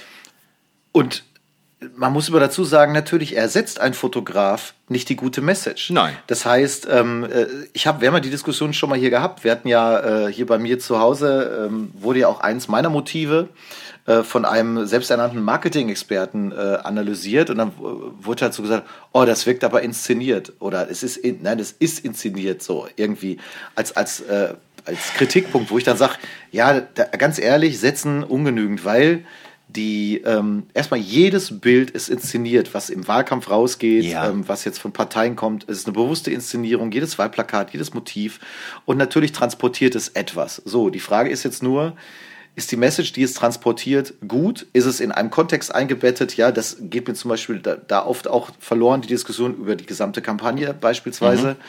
Und ähm, äh, ich fand es lustig übrigens, dass jetzt gerade aktuell der Herr von Matt, ähm, Jean-Remy. der wurde äh, an, der hat die, wer, die, der hat die große Analyse im Spiegel gemacht über die ähm, Über die, ja, Kampagnen. gesehen. Ja. Und das Lustige ist ja, dass gerade seine Agentur komplett zerlegt worden ist für die letzte CDU-Kampagne. Da hat zwar Merkel mit gewonnen, aber die Kampagne war Mist. Ja. Und das haben auch alle gesagt. Und äh, vier Jahre später erinnert sich halt keiner mehr dran und sagt, oh, das ist ja die große Werbeikone, weil die halt die große Werbeagentur haben. So ändern sich dann auch schnell mal die Geschmäcker oder die äh, Leute werden anders angesehen. Ähm, Oh, da ist auch wieder der Schnelllebigkeit der, der heutigen Zeit einfach geschuldet, Ja, ja, natürlich, ne? Also. ich, ich finde halt, was da, was da halt so, wenn man jetzt mal die, den Wahlkampf sich bei uns anschaut, dann finde ich halt, ich, mir sind mehrere Sachen aufgefallen, ähm, die aber ich auch nicht immer 100% einordnen kann oder auch nicht 100% nachvollziehen kann, wenn ich jetzt an die, an die Wahlkampagne der Parteien denke. Ähm, ich finde zum Beispiel, die Grünen haben ähm, coole Fotos gehabt, beschissen inszeniert, weil ich halt nach wie vor finde, dass es keine gute Idee ist, wenn ich Kandidaten habe, Spitzenkandidaten, sie alle grün zu überkleistern. Also ich finde, das ist für mich persönlich 100% bei dir.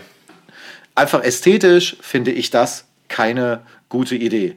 Ich fand die Fotos von Olaf Scholz, die Idee, wie man ihn inszeniert hat, das ist übrigens das, was hier völlig zerrissen wird äh, von dem Fotografen. Wir erinnern uns, wir haben das schon mal in der Folge drüber Ja. gesprochen, ähm, die teilweise sehr bewusst provokativ fotografierte, äh, fotografierten Motive, auch mit sehr weitwinkligen Effekten. So die, die Hand, so wie ich hier gerade in unserer Videokamera das halte, die, die Hand sehr groß und all das, das ist, hat man ja, ist ja kein Fehler beim Fotografieren, das hat man ja alles bewusst so gemacht. Ähm, und ich zitiere hier Konrad Müller, der sagt, ich finde die Plakate mit Olaf Scholz unerträglich schlecht. Er sieht aus wie eine Kasperfigur, die von Kindern im Vorschulalter angeschnitten und auf einen absolut toten roten Hintergrund geklebt wurde. Da lebt nichts in der Fotografie. Habe ich völlig anders empfunden äh, und das sage ich ganz wertneutral. Ähm, ich finde, man hat geschafft, damit Olaf Scholz als einen Typen zu inszenieren. Man hat das Rot der SPD wieder in den Vordergrund gestellt. Man hat der SPD auch wieder so was Griffiges gegeben, ähm, was halt vorher komplett weg war. Äh, das sage ich be bewusst deswegen, weil ich auch finde, dass das inhaltlich bei der SPD erstaunlicherweise überhaupt nicht gegeben ist. Nach wie vor, das sehe ich anders. Eh, Jetzt kann man immer sagen, gut, ich stehe der Partei auch sicherlich nicht allzu nah. Aber ähm, das ist so, ist so ein, das ist auch ein Ding, was ich halt sehe. Ich fand zum Beispiel fotografisch die CDU-Kampagne von den Farben, wie die das gemacht haben, äh, vom ganzen Look and Feel, fand ich richtig geil. Ich fand, die hatte ganz toll, die hatten auch ganz tolle Plakatmotive. Was ich echt schlecht fand, waren teilweise die Fotos von Ja. Laschet. Die fand Und das ich, sagt er ja auch in ich- dem Artikel. Das sagt er auch in dem Das Artikel. sagt er in dem Artikel, das finde ich, sehe ich also ja, bin ähnlich ich bei dir. äh, ich verstehe nicht, was der äh, Konrad Müller ja auch kritisiert, diesen schwarz-rot-goldenen Ring, äh, das finde ich als, als äh, immer wiederkehrendes CDU-Element einfach total gut gelungen, weil man da auch grafisch viel mitmachen kann, mit, mit Nachrichten reinpacken und so. Das kann ich also überhaupt nicht nachvollziehen. Aber ähm, wie gesagt, die Fotos von Armin Laschet fand ich teilweise unverschämt schlecht. Ich habe auch schon ein paar Mal gesagt, dass der, dass der Laschet für mich so ein Beispiel ist, dass jemand überhaupt nicht er selbst ist. Ja. Oder Ja. Mittlerweile muss ich allerdings sagen, habe ich fast den Eindruck, er ist zu sehr er selbst, weil ich habe irgendwie das Gefühl, da kommt auch so auch nach wie vor nicht viel. Ich glaube, er ist jetzt Also nach ich- der Wahl, finde ich, ist er sehr, sehr er selbst. Ich äh, kann, ich werde aus der, ich werde aus der Person nicht Ja. schlau, weil der, weil der natürlich bei seiner Linie echt bleibt und äh, irgendwie auch nicht merkt, dass er sich damit keinen guten Gefallen ähm, tut. Ähm, ja, äh, Ich bin, pass auf, ganz kurz, ich bin bei Olaf Scholz, bin ich ein Stück weit, ähm, ein Stück weit bei dir. Ich finde, die Kampagne erinnert damals an die Fotos von, ah, war das Frank-Walter Steinmeier, der, der hier den, den, den, den, äh, den Mittelfinger ins Bild gehalten hat, äh, in dieser, ja, in dieser Serie äh, ohne Worte. Ähm, da wurden doch auch immer Politiker vor so einem dunklen Hintergrund irgendwie äh, äh, fotografiert eben äh, und, und mussten sich halt zu verschiedenen Fakten äußern und irgendein Politiker, ich weiß nicht mehr wer, ich, mein, ich weiß nicht, ob es Steinmeier war oder ich bin mir nicht mehr sicher, hat doch damals Mittelfinger in die Kamera gehalten und ähm, das er- nee, Steinbrück. Per Steinbrück, entschuldige bitte. Ähm, genau, Per Steinbrück. Und äh, die, diese äh, Olaf Scholz-Fotos erinnerten, erinnerten mich ein bisschen daran. Äh, vom Stil her, vom Aufbau her. Wo ich jedoch, muss ich sagen, bei Konrad Müller bin, ist, äh, er kritisiert in einem äh, weiteren Absatz, kritisiert er den Bildschnitt von äh, Olaf Scholz. Olaf Scholz hat ja nun mal eine hohe Stirn.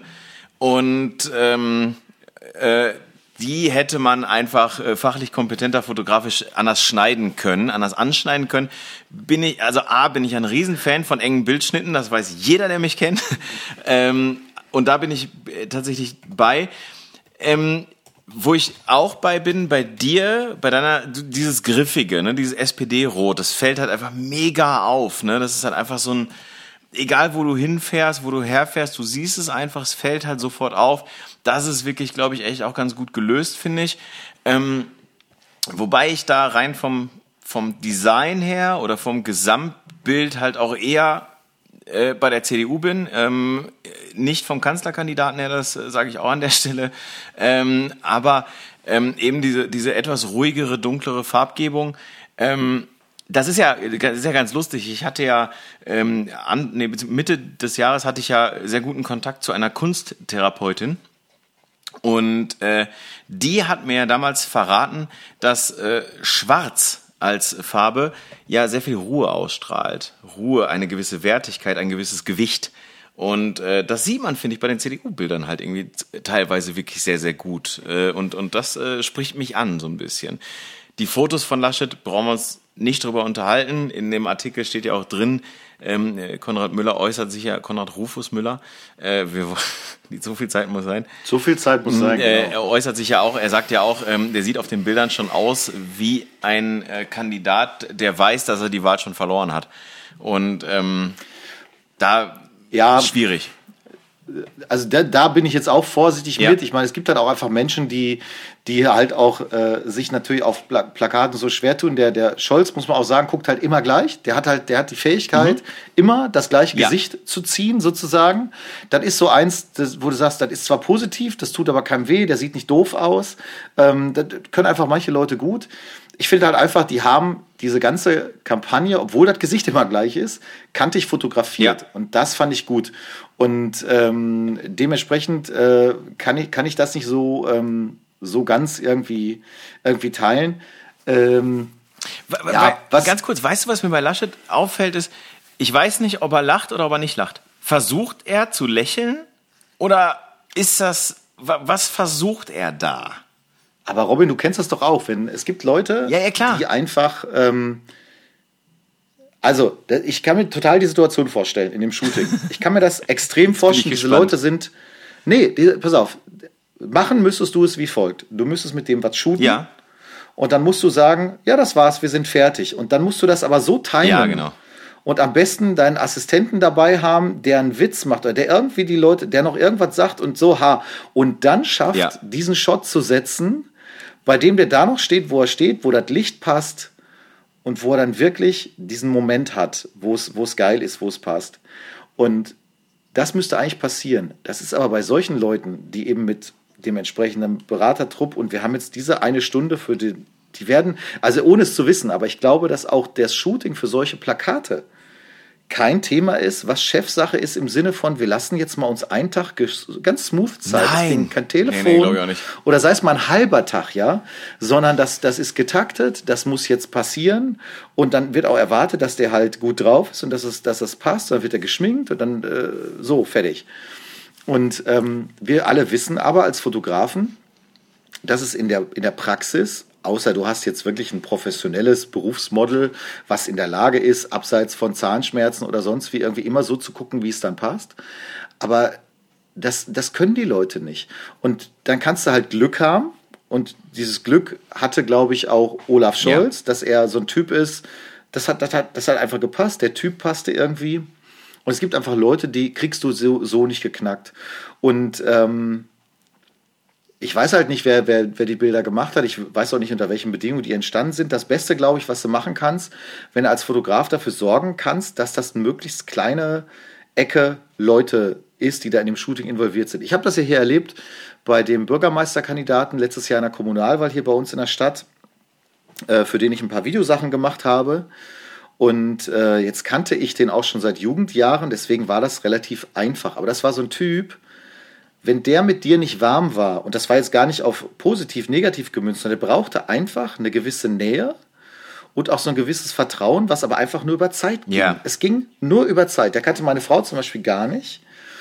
Aber der kannte halt äh, mich ein bisschen und der merkte auch, dass er mit meiner Frau klar kam und dass man da auch nicht, der braucht einfach das Vertrauen, dass da auch keine Scheiße bei rauskommt auf gut Deutsch. So und ich glaube, das geht, das geht nur über den Faktor Zeit und so ein bisschen Persönliches mal austauschen und so weiter. Ist ja auch schwer, wenn da der Kanzlerkandidat Laschet kommt, der zu dem Zeitpunkt, wo solche Bilder geschossen wurden werden, war ja schon klar, das wird auch eine heikle Nummer und der ist jetzt nicht äh, everybody's darling vielleicht.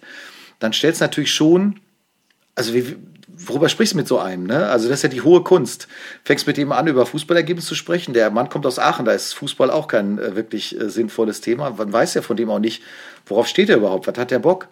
Und das finde ich ist schwer, extrem schwer, sowas hinzubekommen. Und tatsächlich würde ich einfach sagen, in diesem Jahr kann man feststellen, dass, ähm, dass er damit sicherlich auch teilweise gescheitert ist. Aber man sieht ja am Beispiel auch der SPD, selbst Hausdurchsuchung, Cum-Ex-Skandale und ähnliches. Es gibt manchmal Situationen, da soll es vielleicht auch nicht sein. Und da kannst du auch umgekehrt der Kandidat sein, der auch äh, vielleicht irgendwie mal ein bisschen, wie sagt man Fußball, Scheiße an, ja. an der Hacke hat. Ne? Aber der trotzdem dann sagt, wir gewinnen trotzdem die Wahl. Knapp, aber wir gewinnen sie. Und ähm, ja, man hatte so das Gefühl beim Laschet-Wahlkampf, äh, dass es so ähnlich ist wie am Wochenende beim MSV Duisburg, wo Dennis Stoppelkamp sagte nach dem Interview, ey, wir hätten noch 19 Minuten spielen können, es hätte für uns kein Tor gegeben, Ja. Weil ähm, das sind einfach diese Tage. Und ich hatte das Gefühl bei der Kampagne von Laschet insgesamt und dann auch bei den Fotos, die passten so ein bisschen mit dazu, ähm, war das halt einfach so, ganz ehrlich, die CDU hat ja auch kaum Laschet plakatiert. Also hier zumindest bei uns in der Region war es so, Olaf Scholz überall. Mhm. Der örtliche Direktkandidat der SPD fast nirgendwo, Okay. aber Olaf Scholz sehr oft. Und da merktest du schon, die, das war auch, die hatten Bock drauf, die hatten Bock auf die Fotos, die Partei stand dahinter, man hat das stolz präsentiert. Laschet war so, ja, der musste halt auch plakatiert werden, hatte ich so das Gefühl. Aber das war jetzt, ich hatte nicht das Gefühl von der Menge der Plakate im Verhältnis, dass das irgendwie äh, überzeugend äh, rüberkam. Also da, da passte wenig, um es mal so zu sagen.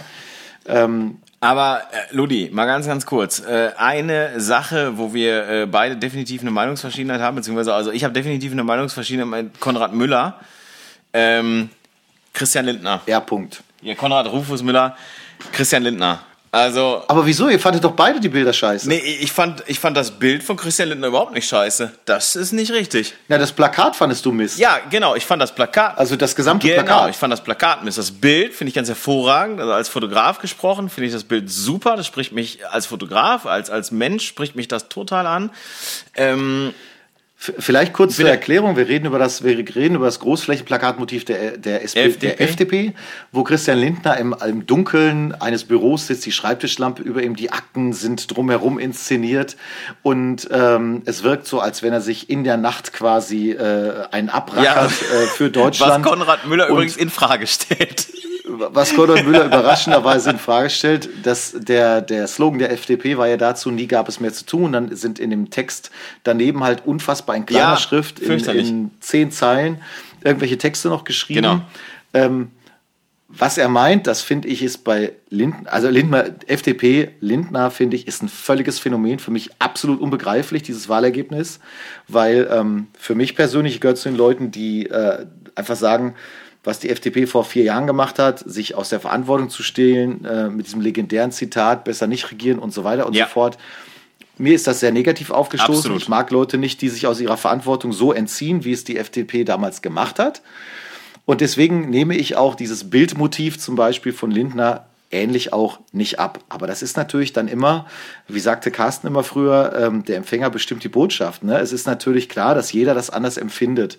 Äh, die, bei, bei der FDP muss ich sagen, haben mir aber auch diese ganzen Inhalte, äh, also die, die, mir ist nichts hängen geblieben, was die FDP so sagt, inhaltlich. Ich habe aber auch nicht verstanden, dass jetzt neuerdings alle Erstwähler so auf die FDP abfahren, sagen, hey, das ist jetzt die Digitalisierungspartei, da kann ich nur noch lachen, weil ich bin ja in NRW und du bist auch in NRW, wir haben ja hier eine FDP ja, was äh, funktioniert nicht. WhatsApp funktioniert nicht, Instagram funktioniert nicht, Facebook funktioniert nicht. Wo, Von diesen wo, kleinen Details wo, wo ist die Digitalisierung, wenn man sie braucht? Frag mal Eltern, äh, äh, wie gut die, die FDP-Schulministerin hier, Bildungsministerin in NRW finden in Sachen Digitalisierung. Ja. Also ich habe noch niemanden gefunden, der auch nur irgendein ein halbes Wort des Lobes hat, schon gar kein Lehrer. Ja. Ähm, also da muss man immer sagen, das, was die FDP da inszeniert hat, hat ja irgendwo funktioniert. Vielleicht auch aus dem, nach dem Motto, Hauptsache nicht den oder die andere Partei. Mhm. Aber ähm, Moment, ja. Wir sind aber ja jetzt hier, stopp mal, Ludi. Also, wir sind ja jetzt hier kein Podcast für politische Inhalte, ja. Das ist ja jetzt. Äh aber die, aber die sind ja nicht davon zu trennen, ja, oder? doch. Das ist ja, das ich, ist nicht davon doch, zu trennen. Doch, finde ich schon.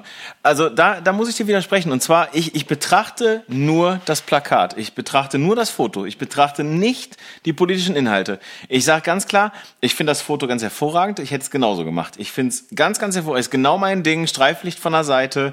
Äh, sogar ein leichtes Rembrandt-Dreieck zu erkennen unter Christian Lindners äh, linkem Auge, wenn man so will. Ich finde ein großartig inszeniertes Foto. Ich finde es toll. Ich mag den, den, diesen schwarz-weißigen Look. Es ist kein klares Schwarz-Weiß. Es ist irgendwas anderes, noch so ein Blau- oder Grünstich mit drin. Da ist ein Grünstich mit drin. Das ist ja komisch. So, und... Ähm, und ähm, äh, die, die, die eigentliche Aufteilung des Plakats für mich eine absolute Katastrophe, wie man dann Natürlich, also klar, ich weiß, man muss ja irgendwie eine Message äh, transportieren, äh, das Ganze gelb unterlegen kann mit diesem pinken Schriftzug dann irgendwie daneben. Dann und in der Mitte dieser, dieser wirklich fabulöse Textblock von, äh, da könnte auch Lorem Ipsum stehen. Ich kann es an der Ampel sowieso nicht lesen. Die Ampelphase ist zu kurz, als dass ich diesen Text lesen könnte. Von daher, das ist eine absolute Katastrophe, wer das designt hat, leider Gottes. Und ähm, ich verstehe, äh, dass dieser Textblock, das, das äh, Logo der Freien Demokraten da ähm, alles auf einer Linie sind. Irgendwie, das verstehe ich alles, kein Problem. Also ich verstehe das auch äh, vom, vom Designaufbau her. Rein vom Foto her sage ich, hervorragend, absolut mein Ding, Haken dran. Aber, aber da könnte ich jetzt sagen, das Foto, wo Söder den Baum umarmt, was ja durch Deutschland gegangen ist vor ein paar Monaten, ja. das ist fotografisch auch sauber fotografiert, trotzdem ist es geistiger Dünnpfiff und äh, der, der, der Inhalt des Fotos ist einfach, wenn du dann ja. siehst, wen er fotografiert, das ist halt in, das ist halt für mich auch ein Beispiel für mich als, als potenziellen Wähler, wo ich einfach sage, das passt von vorne bis hinten nicht. Das ist einfach eine Message. Ich, aber ich muss dazu sagen, das ist ja das, was ich meine ich sehe, die FDP hat für mich nicht geschafft, auch in der Pandemie nicht, in irgendeiner Art und Weise Inhalte zu transportieren. Absolut. Bin ich vollkommen bei dir. Die ich, die ich, die ich nachvollziehen kann. Also ähm, die schwafeln immer mit irgendwelchen, äh, mit irgendwelchen Schlagworten und am Ende geht es ja doch immer nur darum, Steuersenkung für irgendwelche Klientelgruppen. So, äh, machen wir uns nichts vor. Meine subjektive Meinung. Ich weiß, das sehen ganz viele Leute anders, aber ich verstehe natürlich schon, dass dieses Plakat dementsprechend schwierig ist. Dass das ein gut fotografiertes Schwarz-Weiß-Porträt ist, das ist ja keine Frage. Ähm, Ja, aber- auch aber die, Bilder mal. von, die Bilder von Armin Laschet sind auch gut fotografiert, nur guckt der halt bekloppt. So, und Ja, aber dann, muss da man kannst, ihn doch anders, noch so also, gut fotografiert ganz haben. kurz, dann muss man ihn doch anders, dann muss man doch als Fotograf oder als beratende Agentur oder was auch immer, muss man doch dann in dem Moment die Verantwortung haben, zu sagen, Herr Laschet, ich weiß nicht, ob das die richtige Richtung ist. Vielleicht sollten wir noch mal was anderes probieren. Nee, wenn die, nein, das ist ja, der Fotograf ist ja ausführendes Organ. Wenn da sechs Ja. Leute drum dich, ste- um dich stehen, die sagen, das ist super so. Wenn der Laschet selber sagt, ja, das bin ich, so sehe ich aus. Ja, gut, und dann, So. ja, klar. Ich finde übrigens, No, ganz, know. ganz, ganz kurz, ganz kurz, ich folge bei Instagram einem Kanal, ich weiß nicht, wie der heißt, ich glaube, der heißt, ich weiß nicht, ob das BWL-Memes ist. Also, ähm, das ist ein. Das gibt's bestimmt, ja. Und zwar, Ich würde ja gucken, aber Instagram ja, ist down. eben, sonst würde ich es dir auch zeigen. Und zwar ist ganz witzig, ähm, da, da sieht man immer diese die die Selfies von Christian Lindner und und dann gab es auch dieses Bild von Christian Lindner mit Annalena Baerbock, wie die gerade da irgendwie am, am am sondieren sind, am besprechen und dann posten die da halt immer andere Texte drunter, als die wahren Inhalte sind. Und dann gab es heute ein Bild, fand ich sehr sehr gut. Nee, gestern war das. Ähm, äh, da stand Christian Lindner neben Annalena Baerbock und unten drunter stand äh, äh, hab Annalena im Porsche mitgenommen, Tempolimit ist vom Tisch. fand ich fand ich ganz hervorragend. Also ha, das mag ich. Vielleicht, vielleicht zum Abschluss, weil wir schon bei mittlerweile 1,35 wieder Ja. sind. Wahnsinn. Ähm, ich fand eine, eine Aussage am Schluss ganz interessant ähm, und da kannst du mal sagen, was du davon Ich hältst. bin gespannt. Und zwar zum Thema Wahlplakate. Ich lese das mal in, in Summe vor. Ah, nee, oder ist das vorletzte Thema, weil da kommt ja noch der, der Satz mit den, äh, die Referenz auf andere Ja, Fotografen. Die, Seite da finde ich, 15 muss man auch noch mal was, sozusagen. Da muss man auf Seite 15 des PDFs, die, was, was ich hier habe, ähm, er sagt halt im Prinzip, dass Wahlplakate nicht mehr überleben sollten, weil äh, ja, er hätte halt früher sein Leben gut mit Wahlplakaten finanzieren können. Aber das Geld sollte heute in sinnvolle Projekte gesteckt werden. Was die Leute heute noch registrieren, sind Filme, wenn sie denn etwas Vernünftiges zu sagen haben. Leute beurteilen Politiker vor allem, vor allem im Fernsehen oder Video, da kann man Bilder nicht mit Photoshop manipulieren. Gepostet in sozialen Medien wie Facebook oder Instagram, wo man auch die jungen Leute erreicht. Ich glaube, das ist das Einzige, was noch bei den Leuten ankommt bei der Bilderflut heutzutage. Dazu hätte ich mal gerne Ihre fachkompetente Meinung, Herr Robin Rufus Dissel. Ja, herzlichen Dank. Ähm, also, ich bin, ich habe die Diskussion auch gehabt im, im familiären Umfeld und ich muss auch sagen, ich bin mir nicht sicher, ob ein Wahlplakat heute, ich glaube, das hatten wir, glaube ich, letzte Woche auch, ob ein Wahlplakat heute noch jemanden ähm, dazu bringt, eine Partei zu wählen oder sich vielleicht halt auch nochmal anders zu überlegen. So. Ähm, da, da tue ich mich auch so ein bisschen schwer mit. Ich glaube aber jedoch, wenn man sich ein bisschen mit den Wahlplakaten und damit natürlich, ein Wahlplakat ist nun mal die verlängerte Instanz dessen, was eine, eine, eine Partei darstellt, was eine Partei nach außen darstellt. Von daher glaube ich nicht, dass Wahlplakate ersetzbar sind oder ähm, in irgendeiner Weise äh, ähm, äh, aussterben werden. Das glaube ich nicht. Ein Wahlplakat ist, ist die minimalste Außendarstellung einer Partei.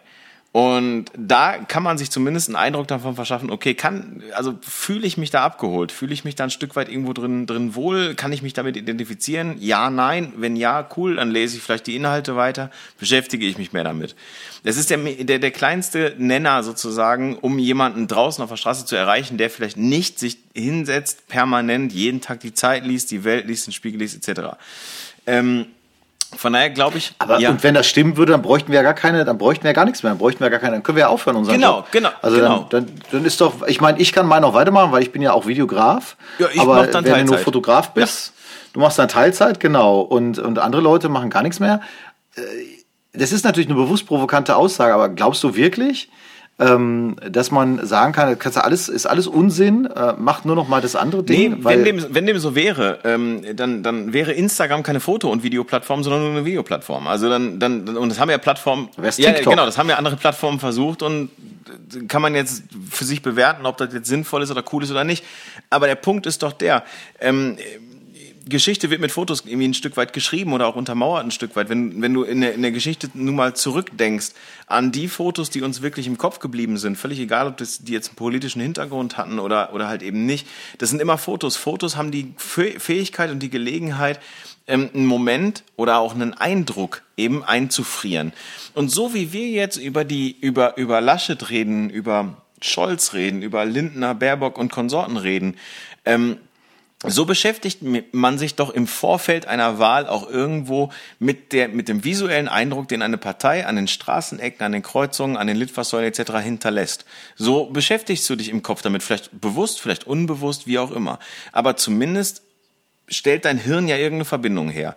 Und deswegen finde ich Wahlplakate nach wie vor unglaublich wichtig. Und so wie wir jetzt darüber sprechen, so wie wir uns darüber unterhalten, oder auch so wie Konrad Müller, Konrad Rufus Müller, ähm, sich da diese Gedanken zugemacht hat. Warum denn nicht? Und alleine schon, dass dieses Gespräch hier stattfindet, dass Konrad Müller diesen Artikel praktisch, äh, diesen Inter das Interview geben würde, ist für mich der Grund und der Beweis dafür, dass eben Wahlplakate nicht aussterben werden und dass sie wichtig sind.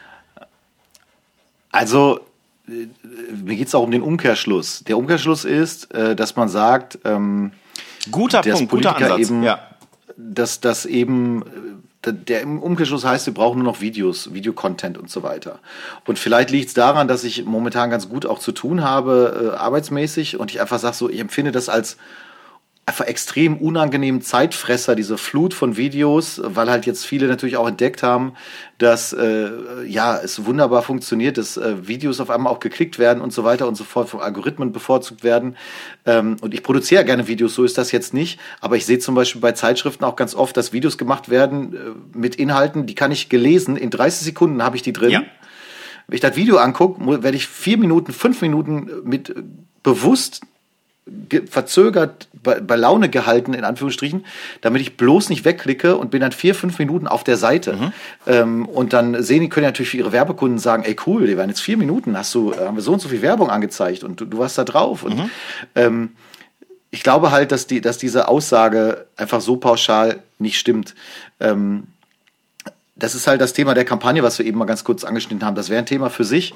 Ähm, ich finde natürlich, dass äh, Wahlplakate einfach nur ein Teil einer gesamten Kampagne sind. Zu der Kampagne gehören persönliche Auftritte bei den Menschen, zu, den Kampagnen, zu der Kampagne gehören Gespräche an Wahlkampfständen, zu der Kampagne gehören natürlich Wahlkampfplakate, gehören ähm, zum Beispiel aber auch Podcasts, Interviews, Radiointerviews, ähm, zudem gehören natürlich auch Videos. Ähm, das ist ein ganz breites Spektrum im Grunde genommen an Medien, die da auch bespielt werden können. Wir haben ja heute eine Zeit, in der wahnsinnig viel gemacht wird. Und ich finde schon, dass, dass wir dieses Jahr, ähm, das ist ja gar nicht immer so gegeben, aber ich fand, dieses Jahr konnte man schon Unterschiede auch sehen an den Parteien, auch so in der Art, wie die sich inszenieren wollen und darstellen deswegen wollen. Deswegen findet dieses ähm, Gespräch hier statt. In den, in den Plakaten, ja, ja. Ähm, deswegen, ich finde halt diese, diese Pauschalaussage zu sagen, ja, Leute beurteilen Politiker vor allem im Fernsehen oder Video. Ja, angeblich ist doch Fernsehen auch schon immer tot, äh, vor allen Dingen bei den sogenannten jungen Leuten, wer immer das sein soll. Ähm, äh, ja, das sind immer so Schlagworte, die rumgerissen, ja. die rumgeschmissen werden. Mit denen tue ich mich wahnsinnig schwer, weil ich auch glaube, wir dürfen eins nicht vergessen. Du hast es eben schon mal ein bisschen angedeutet. Wir schließen einfach wahnsinnig viele Leute aus. Ja, glauben wir denn alle, dass alle im Facebook, ja. Instagram, sonst. Ich kann dir aus meinem Umfeld, kann ich dir einen Großteil Leute sagen, Richtig. die das überhaupt nicht benutzen, die genauso wahlberechtigt sind wie andere Menschen auch und die vielleicht auch gar nicht diese Bubble haben im Social Media. Die eine Bubble haben, die besteht aus Katzenvideos, äh, vielleicht im Lieblingsfußballverein und noch allenfalls irgendwie, äh, weiß ich nicht, äh, eine Grillseite oder so. Das ist deren Facebook-Bubble. Da sind die mit, sind die mit drin. Die vielleicht überhaupt nicht Politik da drin haben, Nachrichten da drin haben und so weiter. Ja, glauben wir denn, die würden wir dann dort erreichen? Das ist doch, ja, über, wir, tun wir da schließt sich doch der ne? Kreis wieder zum Anfang der Sendung äh, mit meinen Eltern zum Beispiel, weil sie beide, beide über 70 so, die haben, die, die, die lesen, die lesen Zeitung, die kaufen sich die Zeitung, die WAZ, das, viele junge Hörer von unserem Podcast werden das gar nicht mehr wissen, das ist dieses Ding, was auf Papyrus gedruckt ist, was man früher im Briefkasten gekriegt hat. Die lesen Zeitung, gucken Tagesschau und natürlich beschäftigen die sich mit einer Außendarstellung einer Partei in Form von Wahlplakaten Visitenkarten in Form von persönlichen Auftritten etc. Die würden, die, die, die, die würden, die checken halt gar nicht, aber das sind wahlberechtigte Leute, die auch brav da immer hingehen und ihr Kreuz machen. Die würden sich gar nicht damit beschäftigen, was Christian Lindner jetzt für einen Social Media Auftritt irgendwie hat. Die wissen nicht mal, was das ist. Und ich habe genug Freunde, die sich nicht ausschließlich nur im Facebook aufhalten oder die auch teilweise gar nicht im Facebook sind, schon gar nicht im Instagram. Also äh, ich kenne genug Leute, mhm. die schlichtweg nicht bei Instagram sind, die das auch nicht ja. interessiert, die aber einfach einen ganz normalen 9-to-5-Job machen, Leistungsträger sind, die Kinder haben, Familie haben, äh, die einfach sagen, jo, äh, da, da habe ich echt Wichtigeres zu tun, die da auch keinen Bock drauf haben. Und ähm, natürlich ist es wichtig, einen gesamten äh, äh, Mix zu machen. Last but not least, da will ich noch kurz drauf, ist, ist das Thema, ähm, was, ich, was ich einfach lustig finde.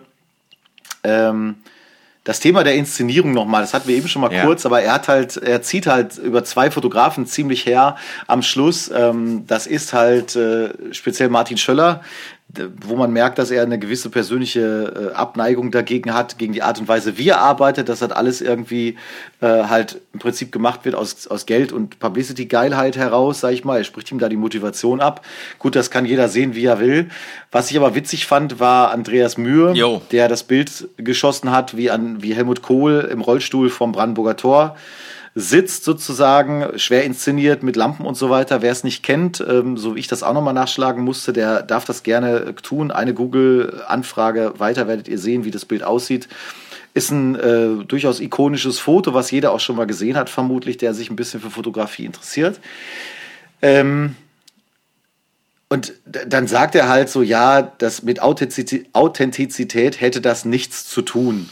Und er hätte ja Kohl sozusagen in Oggersheim fotografiert, ähnlich wie, wie jetzt bei dem Foto am Brandenburger Tor in der untergehenden Sonne, bla bla blub. Es wäre halt viel mühevoller gewesen. Und ähm, ja, Mühe hätte es sozusagen ihm nachgemacht, nur steriler und mit viel mehr Tamtam. -Tam. Und das ist halt so ein Ding, wo ich dann sage, ey, ganz ehrlich, äh, das sind so Aussagen von Fotografen, die mich wahnsinnig ja. nerven, weil, ähm, äh, und zwar ganz, da gibt es ja genug Fotografen, die das machen, äh, sich so auch äh, zu äußern, also ältere Fotografen nach dem Motto, was wir früher gemacht haben, was war das geil, welche Mühe haben wir gemacht?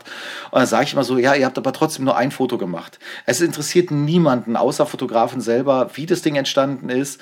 Und ganz ehrlich, wenn ich Helmut Kohl in Oggersheim fotografiere, dann ist das ein gestelltes Foto. Und gerade Helmut Kohl, wer so ein bisschen die Historie des Mannes mal verfolgt hat, was der gemacht hat und auch dann später von seiner, als die Frau verstorben war, von seiner zweiten Ehefrau, wie die halt auch aussuchen und das, was da überhaupt gemacht wird, noch gestellter und weniger authentisch geht es nicht. Und das ist auch okay so. Wer, wer Helmut Kohl am Brandenburger Tor in dieser Inszenierung fotografiert, finde ich persönlich, wer ein bisschen Ahnung hat, was der Mann in seinem Leben so gemacht hat, der versteht das so. Bild. Also ist doch. Und das, ne? Auf, stopp. Und genau da, und genau da entlädt sich meine Wut sozusagen. Also das äh, wird jetzt nicht, äh, äh, das wird nicht eh über den Rufus. Nee, das wird jetzt auch, ja, ja, aber das wird auch nicht jetzt auf, auf, auf also so die die die Ausmaße meiner anderen Podcasts, die ich in der Vergangenheit hinter mir gelassen habe, annehmen.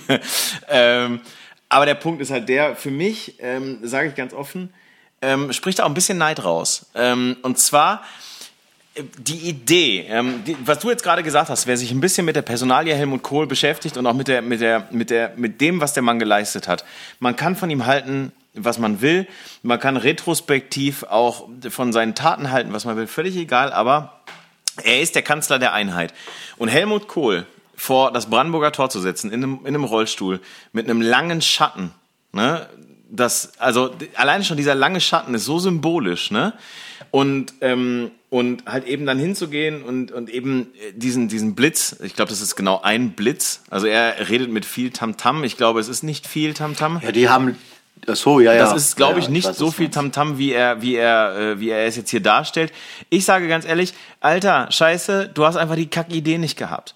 Also ganz ehrlich, wer, also ganz ehrlich, wenn, wenn, ich, ich muss noch mal hin, Andreas Mühe, wenn, wenn Andreas Mühe hingegangen ist und sich abends hingesetzt hat und gesagt hat, okay, wie kann ich den Kanzler der Einheit, ich habe eine Idee. So, wie kann ich den inszenieren?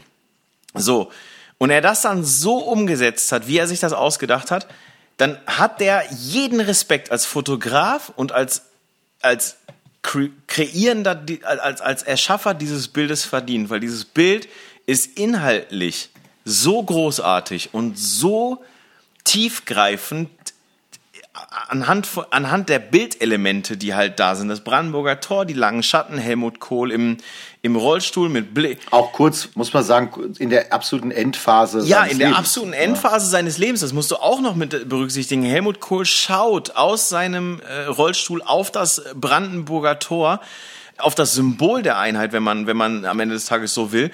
Ey, wenn, dieses Foto ist inhaltlich unfucking fassbar großartig. Und ich, und wenn er dann sagt, so, ja, ich habe Helmut Kohl in, Ogers, in Oggersheim im Sonnenuntergang fotografiert, dann, dann höre ich da Neid raus. Oder nicht Neid, aber zumindest eine Missgunst. Es, es ist, ja, es ist genau, diese Missgunst und es ist vor allem dieses Ding äh, nach dem Motto, haben wir alles schon gemacht. Ich muss sagen, es gibt ja durch meine Vergangenheit, es gibt ja einen Job, den ich schon mal sehr lange, sehr intensiv, sehr professionell gemacht habe, nämlich DJ. Und äh, man ist natürlich, äh, ich merke das an mir selber, man ist, man ist geneigt, wenn man so ein bisschen mal darüber nachdenkt und mal so mit Kollegen zusammensitzt, also so von früher erzählt. man ist ja geneigt, dann wirklich auch schon äh, so zu sprechen nach dem Motto, ja, wir früher und äh, mit Alex ne, Christensen, den habe ich im Mikro, habe ich den vom Flughafen abgeholt. Ja, ja, ja gut, ja. aber aber da, ja, aber das, der Punkt ist halt, ich käme halt nicht auf die Idee zu sagen, dass es das alles geiler war als als das, was heute ist, weil man muss immer einfach ganz klipp und klar feststellen, dass das äh, natürlich immer nur in Teilen stimmt, dass das äh, so pauschal eben auch blödsinnig ist und, ähm, und immer im, im zeitlichen Kontext zu sehen ist. Ja, und ich glaube, gerade gerade im Fotografiebereich kommt immer noch was mit dazu. Das äh, erzählt er dem Interview ja auch so ein bisschen so, wie die dann arbeiten mit analog und so weiter und so fort. Es wird immer die Technik ah über den Inhalt gestellt. Das heißt, es wird so gesagt, weil jetzt eben beispielsweise das aufwendiger war, war das eben besonders gut. Und da sage ich klipp und klar, Moment mal, äh, das ist einfach Stuss. Das heißt, wenn die in den 80er Jahren schon in den Diskos äh, pitchbare CD-Spieler gehabt hätte mit einem USB-Stick, dann hätte Vinyl nie eine Chance gehabt. Dann hätte das kein Mensch gemacht, weil äh, das ganze Plattenkoffer schleppen und alles zum Beispiel äh, hat keiner gut gefunden. Ich kenne keinen DJ, der gesagt hat, hey, voll geil, ich gehe mit sechs Koffern auf Tour, ich habe einen Rückenschaden, wie mein Kollege Nils, und ich finde das alles mega geil. Ähm, natürlich war das geil im Sinne von, das hat halt nicht jeder gemacht, das ist toll und, und, und super und wir hatten eine gute Zeit. Ja. Aber deswegen kann ich ja nicht sagen, das, was die heute machen, am Wochenende gab es Screamfields Festival in England äh, mit den äh, ganz großen Jungs. Das ist begeistert trotzdem die Massen. Und äh, ich, wenn ich, ich kann sagen, ich mag die Musik heute nicht. Ja, und das sage ich zum Beispiel für mich auch, ist nicht mein Ding ja. mehr. Aber ähm, dieses Herablassende, was viele Fotografen haben, ich habe es im, im Kleinen hier erlebt bei uns, es gibt einen einzigen lokalen Pressefotografen hier bei uns in der, der Stadt. Der mit der Weste. Äh, ja, sozusagen. den, den, kennt hier, den kennt hier jeder. Helmut Orwart, der ist mittlerweile auch gefühlte 2000 Jahre alt. Und der hat mal irgendwann auch, der hat mal irgendwann auch über die Fotografie so, so gesagt nach dem Motto, ach, dieses ganze Digitale und so weiter ist alles scheiße und äh, alles so, so. Wo ich so denke, ja, am Ende des Tages geht's aber eben bei, die Fotografie ist deswegen so ein faszinierendes Medium, weil es um Inhalte geht. Es ist eben, ich kann Inhalte rüberbringen, festhalten, yeah. für die Ewigkeit genau. festhalten. Und zwar andere, als wenn ich eine Sprache nehme, indem ich die, indem ich die auf einem Tonband aufnehme, anders als wenn ich sie niederschreibe auf einem Blatt Papier. Ich kann eben mit einem Bild was ganz anderes transportieren. Und es ist total egal, ob dieses Medium vor 40 Jahren auf einem Blatt Papier war oder vor, in der heutigen Zeit digital. Es hat andere Vor- und es hat andere Nachteile. Das ist der Punkt. Ja, es war auch früher nicht alles geil. Es war auch früher nicht alles äh, gut. Es ist aber heute ja auch eine andere, äh, eine, eine andere, also Fotos werden anders konsumiert. Früher hast du halt eben ein Foto, halt eben, egal ob analog oder ja, halt analog, ist es eben gedruckt worden, auch in einer Zeitung. So, und da hast du das Foto konsumiert. Heute ähm, ist der, ist der Weg des Konsums ja ein völlig anderer. Du steckst deine Kamera, deine Speicherkarte in den Rechner rein und hast das Foto sofort verfügbar und zwar für die ganze Welt. Und das ist natürlich entscheidend bei, äh, bei Reportagefotografie oder bei Zeitgeschehen, ähm, wenn man, wenn man äh, dort äh, unterwegs ist. Ähm, ich finde, wenn du jetzt, äh, ich weiß nicht, was du da jetzt gerade googelst, ob du jetzt das nächste Thema oder das nächste Fass noch aufmachen willst. Na, ich habe einfach nur geguckt, ob Amazon auch down ist, aber Amazon oh, funktioniert noch. Ich möchte, ich möchte die Sendung schließen mit einem wunderbaren Zitat des Bochumer Kabarettisten Jochen Malmsheimer, der sagte, früher war nicht alles besser, sondern früher war alles früher. Das finde ich ist eine, eine schöne Aussage und äh, früher hattest du auch mehr Beleuchtung, wenn ich das mal sagen darf. Das ist alles Wieso? Wahnsinn. Das ist doch Unsinn. Ne? Die, die, die, mein, meine Esstischleuchte leuchtet doch. Du siehst mich doch. Du hast kein Rembrandt-Dreieck bei ja. dir in den Augen. Du hast einfach unterlaufene Augen, habe ich so das Gefühl. Äh, aber das, das werden wir in der nächsten Woche analysieren. Ja. Ähm, Richtiges Setzen von Licht in Podcast FaceTime anrufen. In, in diesem Sinne möchte ich sagen, es war mir ein Ja, Fest. sehr viel Spaß gemacht. Früher wie heute. Ja, ähm, ja und äh, ich kann vielleicht noch kurz als kleines Update zwischendurch für dich, dass du nicht denkst, also ich kann relativ sicher sagen, WhatsApp immer noch down. Das sind jetzt über zweieinhalb Stunden. Es ist der absolute Wahnsinn. Haben wir es bis jetzt vermisst? Ja, gut, wir haben uns unterhalten. Ähm, ja, Ab jetzt gesagt, gleich wird es wieder einsam, also zumindest für mich. Ich muss auf ins Bett, ich muss morgen früh raus. Von Ich daher, auch, ich muss arbeiten. Also so richtig. Ist alles nichts. ja, äh, ich fotografiere sogar morgen. Ja, Ja, äh, so richtig sollte auch nur heißen, dass ich um x Uhr zu erscheinen habe, sonst, sonst verliere ich meinen Job, wenn ich mir das häufiger erlaube. Und äh, Ah. das ist eigentlich, ich bin, ich bin früh, ich bin früh im Büro äh, äh, Mensch. Ich liebe das, wenn ich da bin und und und ich meine Ruhe habe und und meinen ersten Kaffee in aller Ruhe trinken kann. Von daher stehe ich morgen früh auch früh auf und ich denke, wir werden uns morgen früh in aller Herrgottsfrüh wieder genau austauschen. Gucken wir mal. Also, Wie denn, wenn bis dahin WhatsApp stimmt, nicht ja, dann müssen wir funktioniert? uns ja anrufen, das wäre eine Katastrophe. Oder SMS schicken, so wie früher. Wahnsinn. Also. Ich weiß, gar nicht, ob, ich weiß gar nicht, ob ich eine SMS-Flatrate habe oder ob ich dafür womöglich bezahlen muss. 19, Keine Ahnung. 19 Cent pro iMessage. Nee, du hast doch ein Keine iPhone, Ahnung. iMessage, also das ist umsonst. Äh, stimmt, Ja. das könnte Das gehen. geht, habe ich gerade schon mit Kollege Olaf ausprobiert. Also, In diesem Sinne, gute Nacht, auf Wiederschauen, bis nächste alles Woche. Gute.